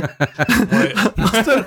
Non, mais ça te donne Patrick Timsit en seul Meilleur repère personnage. cohérent. Meilleur personnage du film. euh. Toi, tu t'accroches à Patrick Timsit, mon gars. Non, mais imagine, imagine si Patrick Timsit, si Patrick Timsit est ton phare dans la nuit, faut voir dans quelle merde on est. Enfin, toi, tu t'accroches au personnage de Patrick Timsit. Et c'est ça le souci. Et C'est que- parce qu'en fait, il y a cette scène, il y a cette scène où il joue lui, il joue un psychologue, je crois. Il joue un psychiatre. Psychiatre. Euh, Ouais. Et un psychiatre. Et pour le coup, en fait, lui, il, il- à un moment donné, il a, il a euh, Marion Cotillard dans, dans son bureau et il rigole, en fait. Ouais. Comme si, en fait, lui, il était dans sa réalité, il comprend pas. Ouais, c'est ça.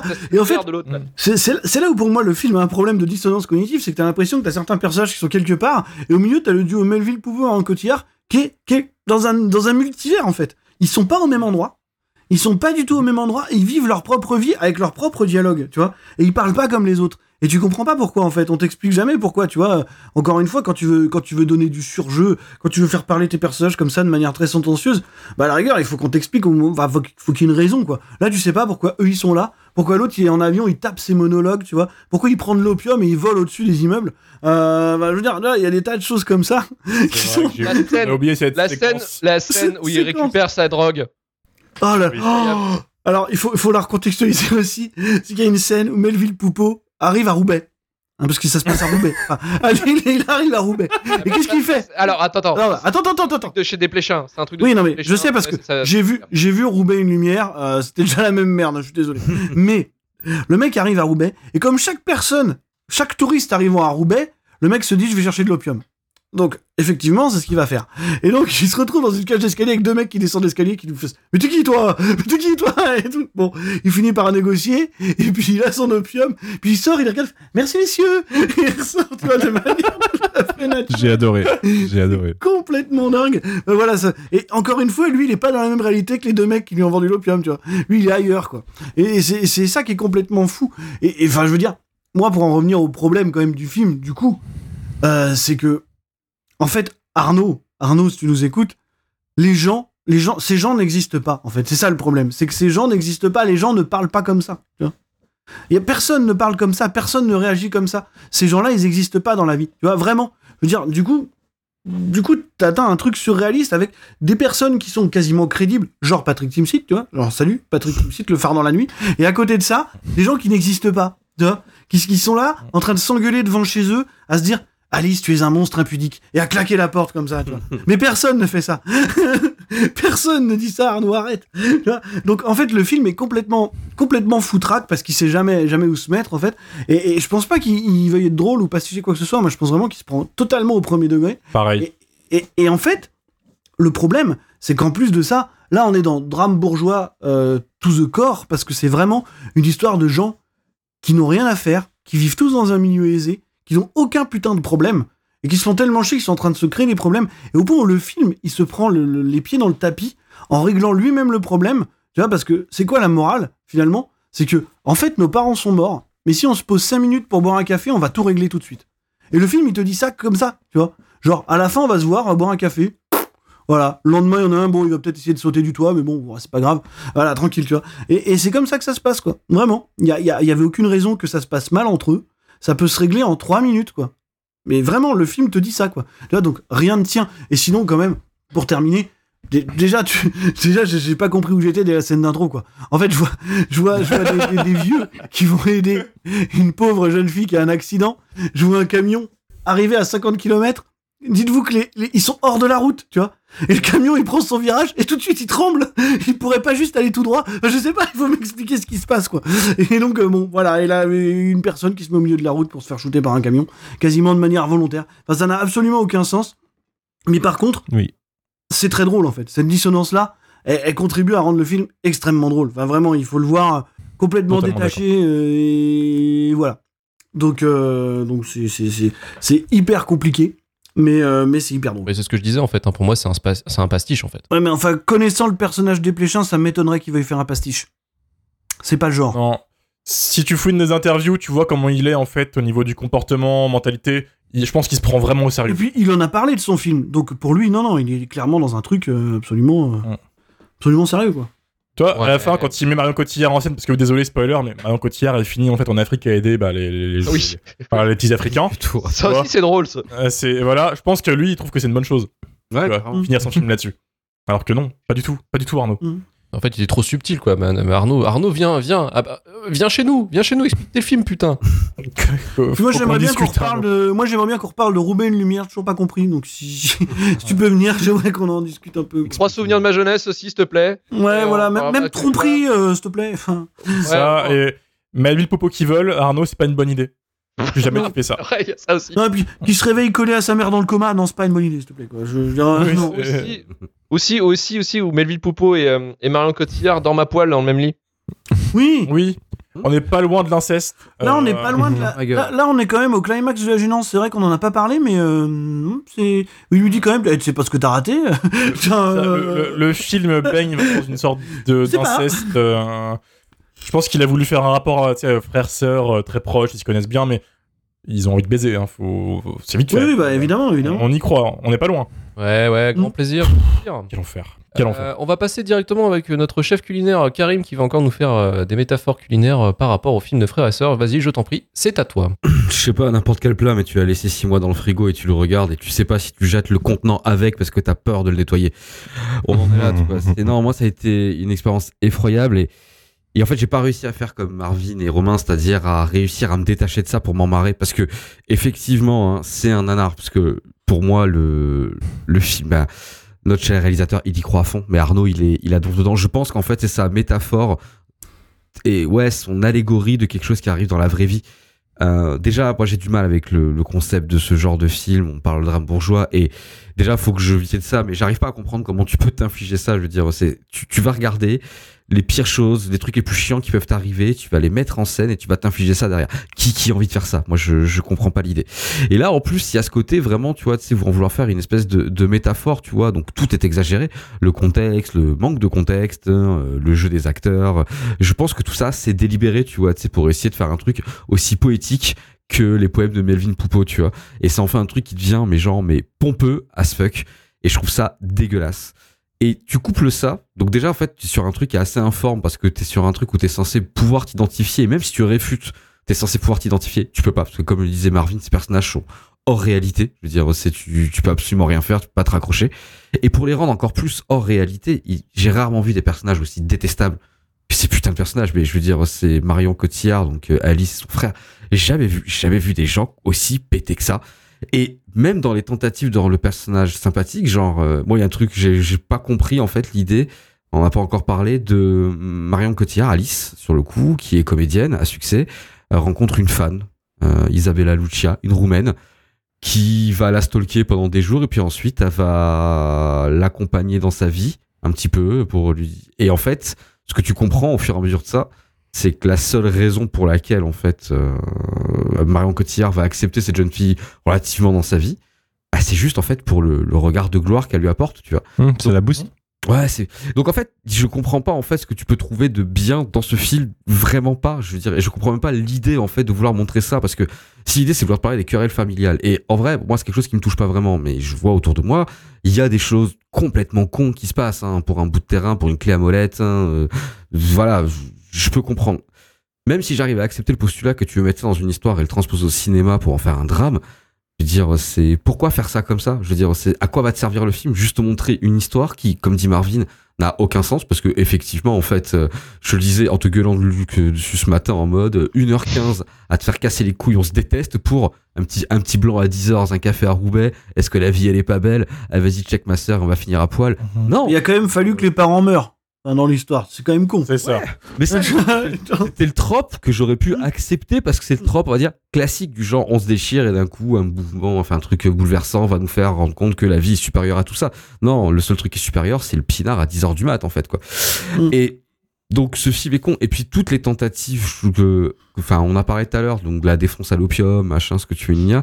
Euh, toutes ces tentatives, encore une fois, encore un peu allégoriques, d'essayer de faire un truc euh, un peu méta, tu vois, tu sais. Alors autant dans JCVD, j'ai kiffé, hein, tu vois, tu sais. euh, autant là dans, dans Frères et Sœurs, nique ta mère. Voilà, rien d'autre à dire. Donc non, franchement, c'est un film raté, c'est un film qui m'a mis vraiment en colère. Euh, ça m'a vraiment mis en colère parce qu'en plus, t'essaies de te rattacher à. Le seul truc qui me rattache au film, c'est qu'il va essayer de donner son avis, donner une conclusion, genre sur l'amour, qu'est-ce que c'est, tu vois. Même pas. Donc en fait, tu te fais rouler dessus, t'apprends que ce film, il y a tout le monde qui se branle dessus parce que ça, c'est du cinéma. Franchement, non, je suis désolé. Je, je suis rarement véhément vis-à-vis merde. des gens qui aiment des films, mais là, non, arrêtez. Je veux dire, c'est Romain le disait tout à l'heure, c'est ce qui diffuse et qui éjacule cette mauvaise image du faux film cérébral, drame bourgeois. C'est et puis c'est vexant en fait, c'est de voir assumer les problèmes des gens comme ça. Je, je sais pas comment le dire poliment parce que je veux dire c'est ouais voilà le drame bourgeois de base c'est- c'est un peu compliqué à gérer. Et quand même le deuxième plan du film quasiment c'est Patrick Tipsy sur un cheval. Ce que tu Voilà. penses que c'est le truc le plus what the fuck du film. C'est ma définition du, du western crépusculaire. Ouais. Ouais, ouais, je sais pas. J'ai pensé à impitoyable, moi. J'ai pensé à impitoyable.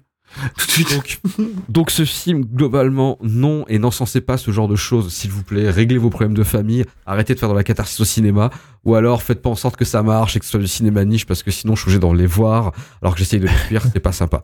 Et je finirai juste sur Marie-Clémentine, qui a lancé genre euh, un shitlist sur Patrick Tipsit dans le chat. Non, c'est non. Marie-Clémentine. Non, Non. on a avec Clémentine. Non, je- je- Stop, tu peux pas commencer à Clairement. me maquer comme ça.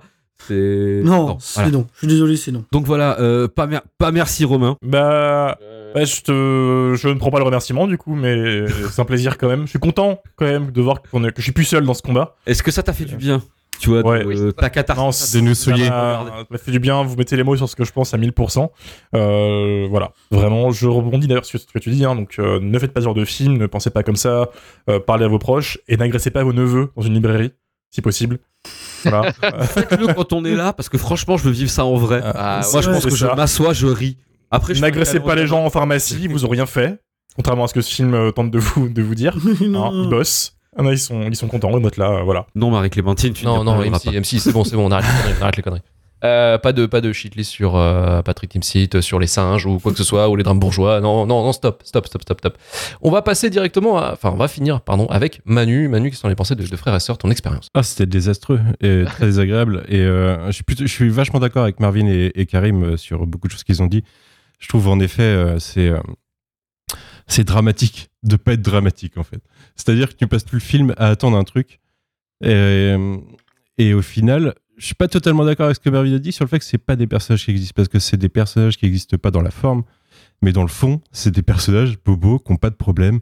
Et dont les seuls problèmes c'est de s'en inventer comme tu disais j'ai- et je sais pas, alors certes, les populations aisées ont moins de problèmes, mais on sait que, euh, je crois que la dernière stat, c'est il y a 10% de la population française qui a été victime d'inceste à un moment dans sa vie. Euh, Il y a des enfants battus dans tous les milieux sociaux. Mm. Euh, ils pouvaient parler de quelque chose. Ils pouvaient, à la rigueur, venir toucher à quelque chose qui toucherait tous les gens. Mais non, là, ce qui est révoltant, qu'il en a rien à foutre, hein, très clairement. Ce qui est révoltant, c'est qu'au final, euh, c'est un film qui est fait par des privilégiés pour raconter la vie de privilégiés, quoi.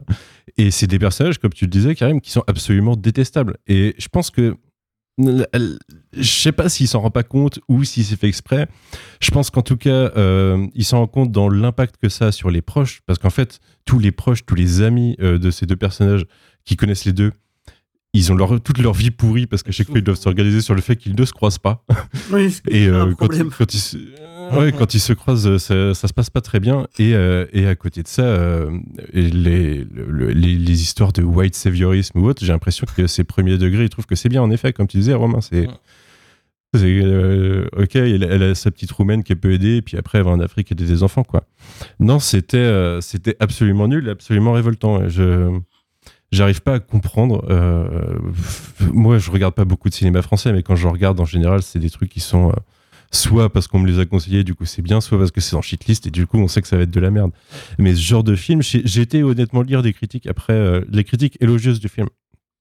Il y en a. Pour essayer de comprendre. quoi. Pour essayer de comprendre. Et en fait, tu te rends compte direct que les personnes qui ont aimé le film, c'est aussi des personnes qui n'ont pas de problème dans la vie. C'est Faut ça. pas, des faut pas oublier un truc, c'est que quand même les, les 80, allez, à la louche, je pense qu'une bonne moitié de la, de la presse euh, parisienne en tout cas est quand même issue de la petite bourgeoisie. C'est les bourgeois. Je pense que c'est Bah oui, voilà. quand même, c'est quand même un, ça. un- ouais, c'est c'est des choses qui leur parlent. ouais. C'est aussi pour ça que Oui, le film était à Cannes et que le film a marché à Cannes parce qu'on était quand même une majorité à rigoler, mais il y en a qui étaient vraiment à fond, t'en as qui ont pleuré dans la salle. C'est dire. gens, ça hein. doit être leur vie, hein, en vrai. hein. C'est c'est ça, je pense qu'ils se projettent, ils se voient dedans et ça marche quoi. Ouais, j'ai vu, j'ai vu des mecs alors euh, qui, qui s'extasient sur le fait que, euh, eh ben, euh, oh là là, c'est pas un événement qui a tout déclenché, c'est euh, les, les problèmes, c'est une suite de problèmes, c'est un amoncellement de choses. Ouais, super, mec, j'ai jamais vu cette leçon dans la vie, ok, très bien, mais euh, c'est pas pour ça que tu vas passer 1h40 à, à voir deux personnages se chier dessus et à la fin ils disent, euh, je sais même pas pourquoi on s'engueulait en fait.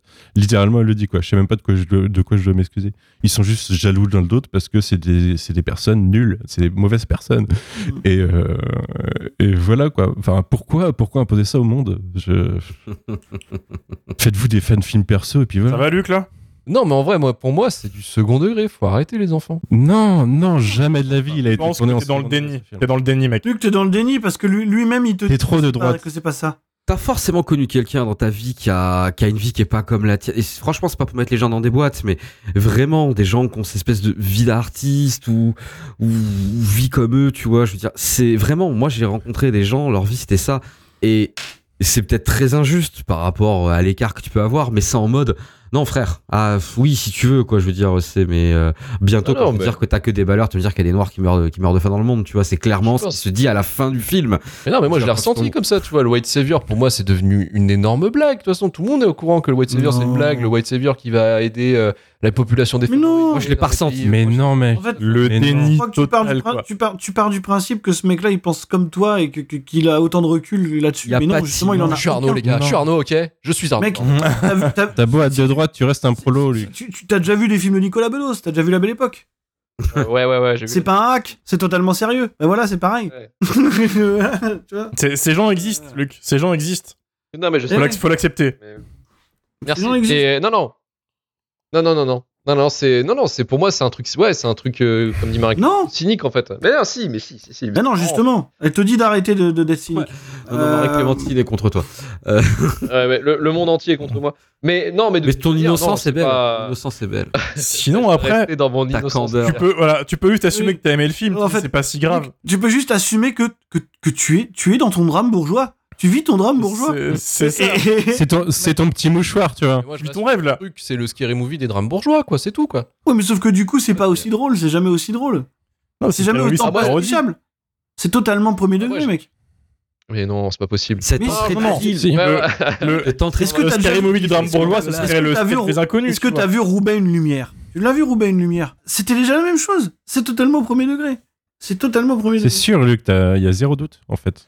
Je te promets. Je propose un truc. Lui-même- lui-même le Beaucoup dit. d'auditeurs. Matez le film. à la limite, ce qu'on peut faire, ce qu'on peut faire, je vous promets un truc. Oui, vas-y. On peut faire le la shitlist des pires films d'Arnaud Desplechin. Je pense que là, on est bon. Nique ta mère. Wesh Nique ta mère. Wesh Non, non. Non, non. On fait Team Seat On décide ça en groupe Ouais, en fait, déjà. en fait, Team Seat, Mais ça parlait de Mookie. Moi, je veux bien parler de Mookie, moi. Paradis, ça me va aussi. c'est mon paparazzi. Mookie, ouais. Les 11 commandements, si vous voulez. C'est pas grave. Mais en vrai, moi, je pense que c'est une énorme connerie. Je resterai là-dessus. Je resterai sur, euh, sur le fait que ce soit une énorme, une énorme blague, quoi. C'est beau. C'est honnête, c'est honnête. C'est malhonnête. C'est totalement malhonnête. c'est pas honnête du tout. C'est totalement malhonnête. Arrêtez. Non, non, mais Y a pas d'honnêteté, là. Y a pas d'honnêteté. C'est quoi ces conneries? Non, ça, non. c'est le Après, tu vois- à Romain, tu vois, c'est en mode en vrai. ton C'est ça, mais de toute façon, on connaît, on connaît la réputation de Luc dans ce podcast. Voilà, c'est maintenant on peut plus nier quoi. Tu les fais on sait. ce temps. Y a pas de problème. Y a pas de problème. En tout cas, euh, merde, quoi. Je, ouais, alors je savais pas que t'avais des problèmes de famille à ce point-là, quoi. Je suis, je suis, je suis Mm. choqué un peu. Faut que j'appelle Vivien. là. Ah, tu voudrais en avoir, c'est ça. Je Ah ouais, c'est pas assez de problèmes, du coup, il m'en faut. Tu vois. Ouais, ouais, je comprends. Mais oui, Romain, non, non, oui, c'est- Romain c'est j'ai vraiment- j'ai une sœur et je la traite de monstre impudique euh, tout, à tous les repas de famille. Quoi. Enfin, Ah, Il la tu es regarde, un il monstre fait, impudique. Mais réponds-moi Réponds-moi Réponds-moi Déteste-moi Il dit ça, déteste-moi Faut répondre Il le fait trop bien. Ça va être l'objectif au prochain repas de famille, ça. Et on va finir cette shitlist avec le dernier film Machete Kills de Robert Rodriguez. Vas-y, envoie la bande-annonce, Romain. Ici le président. Monsieur le Président, on a un problème. Entraîné pour tuer. C'est la CIA, le FBI et la DEA, lui tout seul. Laissé pour mort. Je sais ce qu'ils ont fait à ta famille, Il revient Machete. pour sa mission la plus dangereuse. On a besoin de toi, Machete. Un révolutionnaire veut attaquer l'Amérique. Il a un missile braqué sur Washington.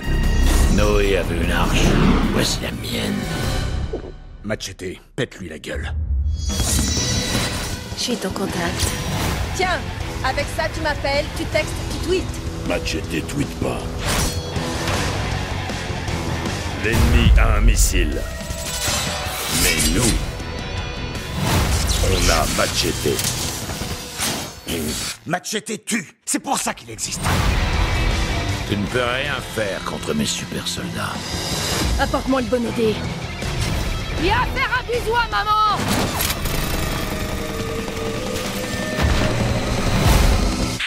T'as vu mon visage? Muy bien, très cher.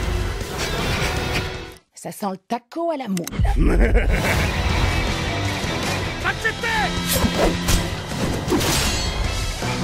On y va. Tu pourras jamais me battre. Je connais déjà tous tes coups. Personne connaît Machete. Machete kills.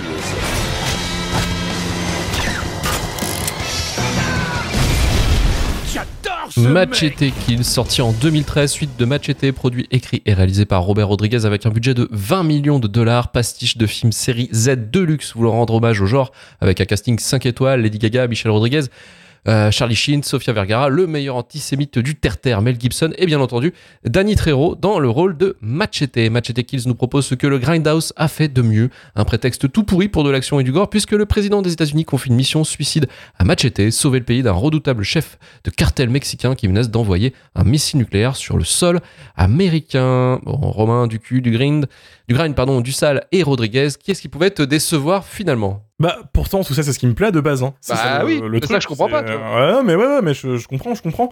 Euh, le, le truc, si tu veux, c'est que je suis fan de cinéma d'exploitation. Quand même, euh, dans, dans, dans son, bah, c'est la définition la plus pure du terme, un cinéma qui est provocateur, qui est là que pour le commercial, qui balance des gros tabous juste pour vendre au final, ce qui n'est pas loin de la démarche de Rodriguez.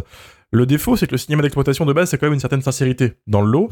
Euh, c'est souvent des petits mecs qui font des trucs dans leur coin avec pas beaucoup d'argent des spéciaux euh, un peu cheapos et qui ont au final lancé des carrières parce qu'il faut pas oublier que par exemple que Roger Corman vient de là, James Cameron aussi vient de là, etc. C'est vraiment la- l'art de la débrouille, si tu veux. Euh, là, tu me dis putain, mais c'est Robert Rodriguez ça. Moi, je te dis bah non, en fait, non, non, pas du tout. Bah non. Faut savoir que Rodriguez, en, euh, en, en 2007, avec Tarantino, il a fait son fameux Grindhouse, du coup, qui est un diptyque de films avec Boulevard de la Mort et Planète Terreur, qui a, pour moi, plutôt bien marché dans ce qu'il veut faire. C'est-à-dire que c'est une bonne vanne, ça dure 4 heures, t'as les deux films avec des fausses bandes annonces, euh, et Machete, de base, c'est une fausse bande annonce qui vient de, de ça, en fait. Le défaut, c'est que Tarantino, ce connard, a dit à Rodriguez, tu vois Machete, là? Tu devrais faire un long métrage. Et ce connard, il a pris au premier degré? Vraiment. Et ça me fait chier parce qu'en fait, du coup, il a vraiment cherché à reproduire, on va dire, l'éclair de génie qu'il a, qu'il a eu avec Planète Terreur. Parce que Planète Terreur, regardez-le, pour moi, c'est peut-être le meilleur Rodriguez. C'est-à-dire qu'il est fun, il est con, c'est une bonne vanne. On s'entendra pas là-dessus, Marvin. L'éclair de génie. J'ai entendu l'éclair de Non, non, génie. mais Qu'est-ce que c'est que J'ose, le dire, Planète Terreur, pour moi, c'est peut-être le meilleur truc que tu peux faire en Grindhouse euh, récent, on va dire, en hommage, avec Oboe with a Shotgun, quoi. C'est pas très bien, mais c'est tellement con, ça balance du gore partout, c'est très bien fait, quand même, il y avait un peu d'argent derrière, et c'est plutôt fun. Machete 1, c'est... Euh, c'est un téléfilm M6, hein, avec Danny Trejo qui patine avec un... un- un- non, c'est Segal, oui, c'est Steven Segal, qui offre un combat final lamentable parce que bon, il sait plus vraiment marcher droit, hein, faut, faut dire les faits, euh, qui s'inspire un peu des films d'action des années 90, tu sais, un truc un peu texan, euh, un peu vidéoclub bien bien pourri. Le truc c'est que ces films-là, ils sont oubliés pour une raison, si tu veux. C'est qu'autant rendre hommage aux films de zombies de l'époque, c'est marrant parce qu'il y, a des- il y a des classiques, mais ces films d'action pourris, ils font bander personne à part Rodriguez. C'est ça le truc. Et ce con, il s'imagine super malin en les remettant un peu, euh, en les réactualisant, en mettant Danny Trejo, qui, on va dire, qui, allez, qui, qui est vite fait marrant, et en mettant un peu sa patte texane euh, dégueulasse qu'il aime bien bien foutre un peu partout. Donc déjà Machete 1 c'est dur à voir pour moi, mais il s'est vraiment euh, éclaté sur Machete 2, Machete Kills du coup, qui est pour moi le summum de ce qu'il a fait de pire dans toute sa carrière. C'est-à-dire que là, il y a aucun effort de fait pour poser sa caméra d'une manière fonctionnelle. C'est-à-dire que c'est pas cadré, c'est pas éclairé. Les acteurs, bon, le casting, faut quand même en parler. Tout le casting est un peu maudit hein, au niveau des, des dramas autour, etc. Mmh. C'est vraiment le, le- une compilation de caméos d'acteurs qui, que tu as connus il y a 20 ans. Tu te dis, oh putain, lui, d'accord, c'est vrai quoi. ils ont des impôts à payer, puis ils sont là pour faronner un petit peu et, et s'éclater. Euh, et surtout, un truc qui, est- qui est- qui est con, c'est que il peut se camoufler derrière l'excuse du c'est une parodie, les mecs, détendez-vous, mais elle est pas drôle ta parodie, en fait. J'ai pas souri à un moment du film, à part sur un truc, c'est Demian Bichir qui joue euh, un schizophrène qui est à la fois gentil, méchant et qui parle avec un accent bien raciste, qui est incroyable. C'est-à-dire que c'est le seul qui a compris que c'était de la merde et qui du coup assume entièrement ce qu'il fait et il s'éclate. C'est littéralement le seul truc du monde que, que j'ai aimé dans, dans- dans ce, dans ce film. Danny Trejo, je fais partie de ceux qui pensent que c'est juste une blague. C'est-à-dire que c'est un peu Steven Seagal en, en plus nul, hein, voilà, sans, sans le charisme. Désolé hein, pour les deux fans de Danny Trejo. Tu vois, tu le respectes tellement pas que tu l'appelles Danny Trejo au lieu de Trero, quoi. Raw, ouais, excuse-moi Danny si tu nous écoutes. Euh, et surtout, enfin, il y a quand même plus d'argent dans le premier, pourtant il réussit l'exploit d'être encore plus cheap. Parce que Rodriguez, en fait, il a quand même fait des efforts. Oh, Marine va se foutre de ma gueule, mais au début de sa carrière, il faisait quand même des efforts pour faire des films qui tenaient la route un peu visuellement. Ou alors, il faisait l'effort d'essayer, tu vois, que ça marche ou pas, selon les, les critiques. Mais alors, depuis Machete, il n'y a plus rien, quoi. Là, je pense que on est dans un niveau de fan film YouTube en termes de réalisation, alors que le film, il a coûté quand même combien de millions? Je sais pas si tu l'as, Luc, le budget 20 millions. 20 millions. Ce qui veut dire, 20 millions. ce qui veut Ah, dire que putain c'est- de millions, c'est Ce fou. qui veut dire, juste vite fait pour rebondir ce que tu- sur ce que tu dis, ce qui veut dire qu'il fait un effort. Il fait un effort pour que ça ressemble à rien, en fait. Oui, C'est ça, qui- C'est ça. là le problème. Ouais. C'est c'est ça qui est beau, c'est ça qui est beau. Et alors, petit rappel, Machete Kills a coûté 20 millions. Récemment, 25 millions de dollars, ça a donné. Hein, bon, c'est pas le même réalisateur derrière, pas les mêmes, mais Everything Everywhere All at Once. Donc, tu vois, il a vraiment cherché à mal utiliser son argent pour faire le machin le plus dégueulasse possible. C'est fou. Et surtout, c'est un autre défaut, en fait, c'est que, outre euh, le scénario qui se contente en fait d'être une succession de sketchs euh, avec des acteurs de série B, il n'y a pas vraiment de, de, de, de fin. Il te tease une suite qui n'arrivera jamais parce que je pense que les investisseurs ont capté un peu qu'à un moment, euh, c'est la vanne elle est marrante, un film, pas deux, et donc euh, certainement pas trois. Mais du coup, le film va nulle part. Il se termine sur une sorte de demi-cliffhanger un peu pourri. T'es pas vraiment venu pour. Enfin, je sais pas, t'es pas content, t'es pas satisfait de l'expérience, enfin, je sais pas pour vous, mais euh, t'attends quand même un minimum du film, c'est d'être fonctionnel dans ce qu'il fait, mais en fait, non, pas du tout. Mm. Rajoute le fait qu'il est pas drôle, mal joué et mal euh, exécuté. Voilà, pour moi, c'est peut-être le summum de, de ce qu'il a fait de pire. Mais ce qui est assez ouf, moi, c'est, je comprends pas, c'est la réception du film. Il y en a qui aiment ce film au premier degré. Et je trouve ça complètement fou. Et ça, je comprends pas. Attends, attention, je cut, attention. Je cut pour. Oui, oui, pareil, pareil, même chose. Patricia Lauriette. Patricia Maman. Lauriette. Maman Putain, Elle vient de tuer. Elle est encore Je là dire que Danny Trejo n'aurait dû faire que des pubs pour des faritas. Elle vient de tuer. Elle vient de tuer le chat. Mais en Merci, vrai, maman. rés- meilleure conclusion. Meilleure conclusion. Voilà. Patricia. Bah, derrière, j'ai maman. pu. Derrière, tu me demandes pas la parole. Qu'est-ce que tu veux que je dise après ça, moi Non, c'est- non, alors, parfait. Pardon. Non, mais ce, qui Allez. m'avait, ce qui m'avait extrêmement surpris par rapport à, par rapport à Kill, c'est quand on l'avait annoncé sur, euh, sur Twitter et sur Instagram, c'est que les gens étaient outrés, quoi, et qu'ils aimaient ce film, alors que je le trouve absolument naze. C'est vraiment le cas typique du film comme Sharknado qui veut faire du naze euh, au premier degré, et de façon un peu cynique, et en disant, Ah, regardez, vous avez vu, on est complètement drôle. Et c'est absolument nul à chier. Pour moi, c'est du, Rodi- c'est du Rodriguez Core, c'est vraiment le Spy Kids du Grindhouse, quoi. C'est vraiment en mode, ouais, turbo fun. Et- et- exactement. Surtout que le film te regarde des fois et te fait un clin d'œil. Tu sais, c'est le genre de film qui est en mode, eh, je suis Mm. fun, hein. Eh, genre le, le film qui est en mode, euh, ouais, c'est la fête. Mais c'est Alors que toute pas la carrière de Rodriguez, ça. Frère, euh, encapsulé, ça. On n'est pas une fête, on n'est pas un samedi soir, on est un lundi matin là. Mais genre sévère, vraiment. C'est vrai que par contre, par contre, Marie-Clémentine dit dans le chat, il y a un truc qui, qui fait que peut-être qu'il doit être réhabilité d'une certaine manière. C'est que moi, il y a mon kink euh, favori. Euh, mon kink, tu sais, euh, de. euh, Gens de droite de- Non, pas des gens de Des droite. Des- Non, non plus. Euh, t'es le genre le, truc de la de la meuf hispanique. Euh, un peu un, peu le côté euh, fantasme de la meuf hispanique, c'est qui est jouée par euh, Sofia Vergara. Oui. Et, Mhm. et moi ça marche, moi ça marche là-dessus. Mais c'est vraiment Non, mais le seul. Robert Rodriguez, t'as eu. oui. Mais Il a mis ça tu es Robert Rodriguez, Hein. Luc. Tu es Robert, tu es Robert Rodriguez. Il pense comme toi.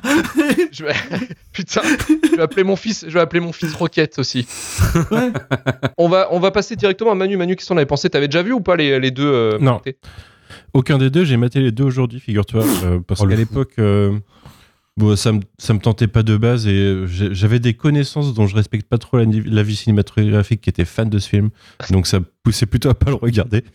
Euh, et du coup, euh, bah, le premier, j'ai découvert, euh, je me suis un peu fait chier, quoi. Je crois que j'ai rigolé une ou deux fois. C'est dans le premier, la blague des. assez bizarre quand on laisse passer un Mexicain. Enfin, quand on voit un Mexicain avec des outils de jardinage, on le laisse rentrer chez nous. euh, Oui. c'est dans le premier, ça. Je crois que j'ai rigolé là-dessus, tu vois. Et il désamorce ce truc di- di- direct derrière avec, avec euh, Machete qui bute tout le monde. Mais euh, le deuxième, il avait le potentiel au début d'être meilleur que le premier. Parce qu'en effet, il pousse certains curseurs, un peu plus et euh, il est un peu plus ridicule. euh, ça aurait pu être plus drôle. Sauf que en effet, il les pousse trop et ça, devient juste nul, difficilement regardable parfois. Même le, enfin la base, la base de faire rire avec des morts drôles, bah, elle marche pas tellement, je trouve. Enfin, je regarde euh, euh, Cyberpunk Edge Runners en ce moment, je sais pas Oui. si vous avez maté. Chef-d'œuvre. Et il y a, il y, a des- il y a des petites morts euh, bien, bien trash, bien sympas de temps en temps. Et puis là, tu lâches des oh, et bah là, il n'y a pas eu de oh pendant le film, quoi. Les trucs, euh, tu les vois venir, euh, je pense qu'ils butent 15 mecs avec des hélices quelconques. Mais euh, pff, non, on se fait chier. Et puis, euh, le, le trope de euh, à chaque fois qu'il y a une fille qui rencontre, il la baise à peu près 3 minutes après. Bah, ça marche euh, deux fois dans le premier film, et puis derrière, euh, tu as envie de voir quelque chose de neuf, quoi. Euh, je suis pas un fan de, un grand fan du euh, Robert Rodriguez euh, Grindhouse personnellement, et du coup là, bah, c'est un peu le, le- le pire de ce qu'il fait dans le genre, ouais. Donc je sais peut-être un peu moins mal filmé que son Boba Fett, mais enfin son épisode Mandalorian. Boba Oh, t'es. t'es- non, quand même, parce que Boba Fett, c'est quand même un peu mieux, je trouve. euh, C'est dégueulasse. Ah, dans, la, dans la réelle et dans l'action, c'est vraiment horrible. Bien sûr. Là, je trouve ça, un- je trouve ça un peu plus, euh, tu vois, ça dégouline un peu plus euh, de façon euh, sucrée que amère. Mmh. Mmh. Mais non, non, je me suis fait chier. Et en plus, comme tu le disais, Romain, bah, ça se finit pas, quoi. Il y a même pas cette satisfaction d'avoir une fin. C'est que le film, qui en plus te fait. c'est marrant de le voir maintenant avec le petit caméo d'Elon Musk à l'Iron Man 2. Mais, euh, mais ouais, il finit pas. C'est euh, avoir dans la suite, dont tu as eu la bande-annonce avant le premier film. Enfin, avant le Festival de caméo pourri hein, tout le long du film. Euh, non, Mm. carrément. Et puis il y a ce côté aussi où euh, il, euh, il tease un peu le, le, le troisième volet en fait, au début, à la fin du film, là, l'espèce de machete euh, in, in space. Oui, bah, je- ça va aller. Hein. Allez, Marvin, de ton côté. En fait, on a déjà parlé de toute façon de Robert Rodriguez ici et de ce que je pense Oui. de ça en général. Ouais. Euh, C'est-à-dire qu'en fait, Machete Kills, c'est comme si vous preniez tout ce que je déteste au cinéma et que vous le mettiez dans un film d'une heure trente, quoi. et c'est à peu près l'effet que ça me fait. Je me fais rouler dessus par ces trucs-là, quoi. Mais vraiment, dans le sens où. euh, Non, non, mais tu me roules dessus, tu, tu, tu fais ce que tu veux avec des graviers, j'en sais rien, mais, mais, mais voilà, tu me fais du mal, quoi. Euh, donc, euh, non, non. Euh, J'ai toujours pensé, je continuerai de le penser, que, que Robert Rodriguez est un fumiste extrême et que c'est la meilleure chose qui lui est jamais arrivée dans la vie, c'est d'être quasiment le meilleur pote de Tarantino. Euh, je pense qu'on a la confirmation au fur et à mesure qu'on qu'on délite sa, filmographie, puisque, puisque oui, effectivement, euh, c'est encore et toujours la même chose.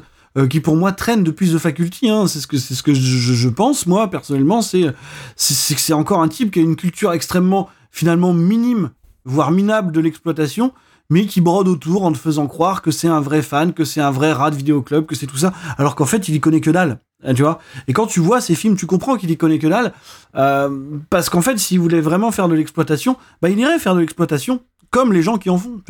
Il irait prendre ses 5 ou 6 millions, et puis il ferait ses films d'exploitation où il jouerait avec les limites, mais il prendrait pas 20 millions pour passer. Ah, attention, heure- liaison avec Attention, Patricia. pause, pause, liaison avec. Patricia. Hop là, hop là, hop là, hop là, hop là, hop là, hop là. Je vous souhaite votre continuation, j'ai bien ri, même si je ne suis pas d'accord du tout avec ce qui a été dit sur le film de Brad.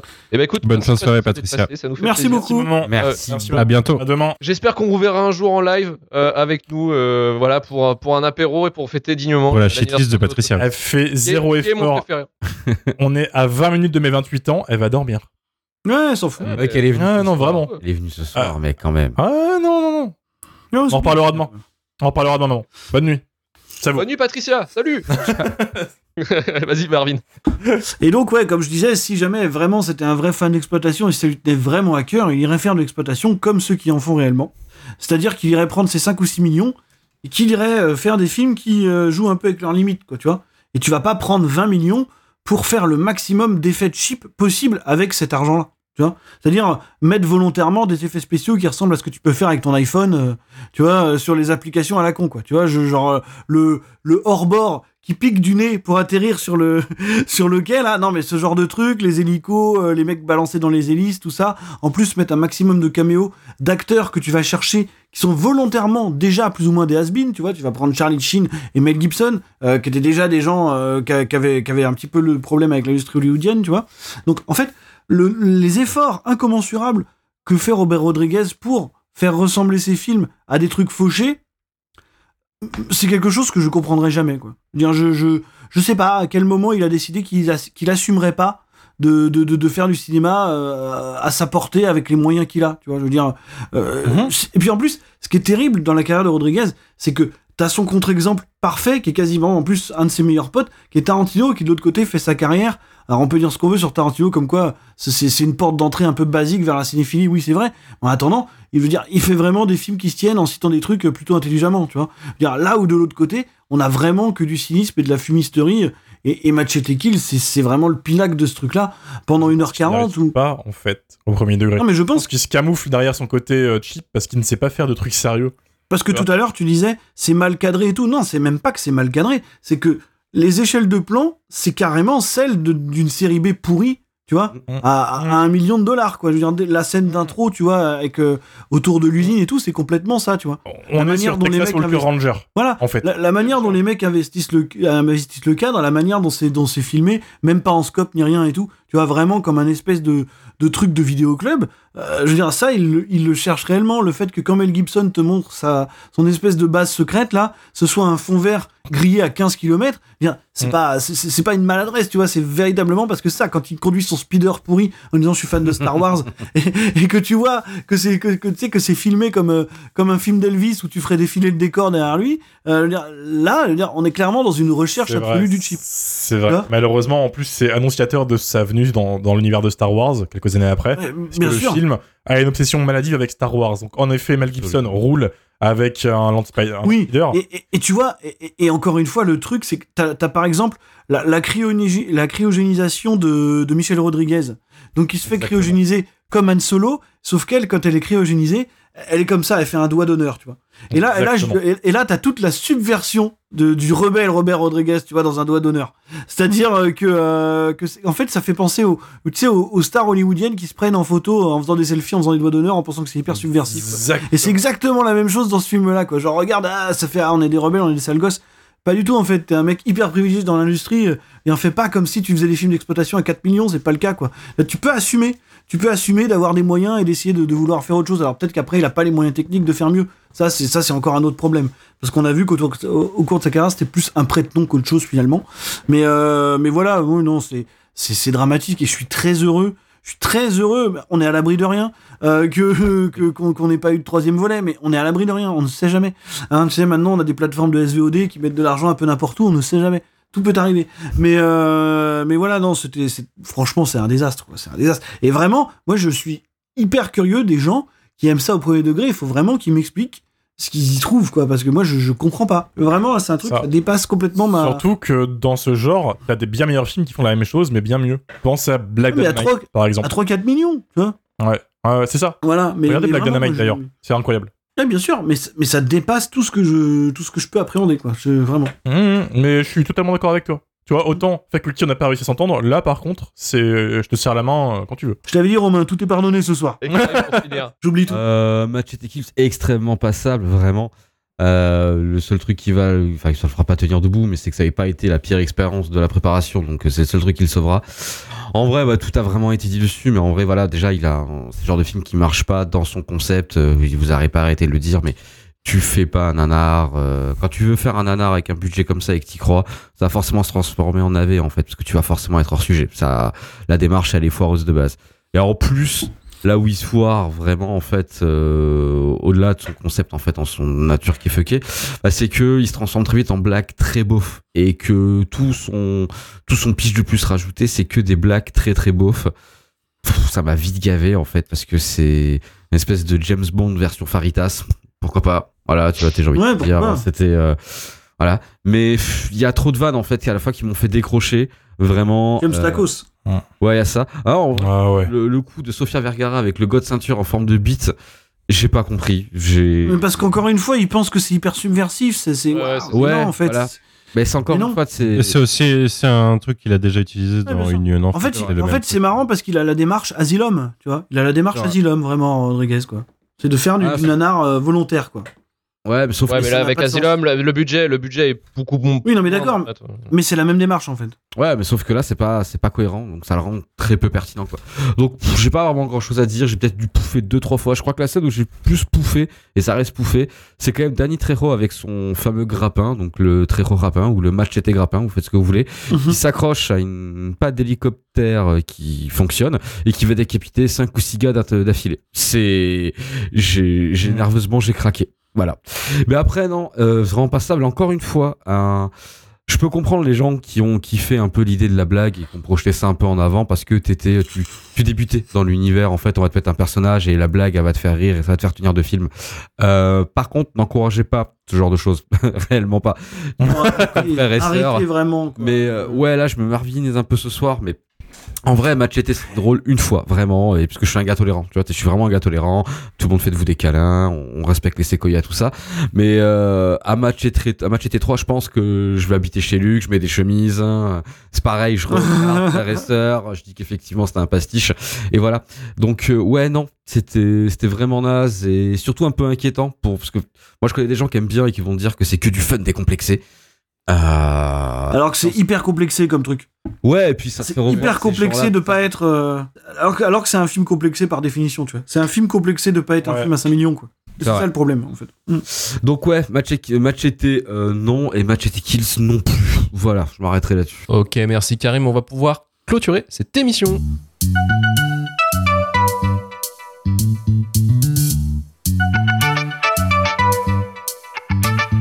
Merci Marvin, merci Romain, Merci. merci Karim, Merci et à vous. merci euh, Manu.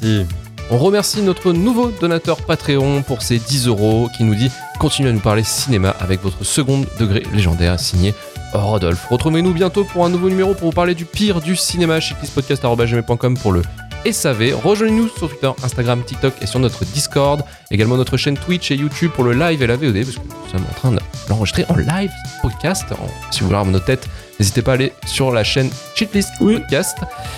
5 étoiles sur Apple Podcast, Podcast Addict ou Spotify si vous avez aimé l'émission. Retourvoitureflux.com pour retrouver tous les épisodes de Shitlist, Rewind et le début de la fin. Et on se dit à dans deux semaines. Ciao Salut l'équipe Salut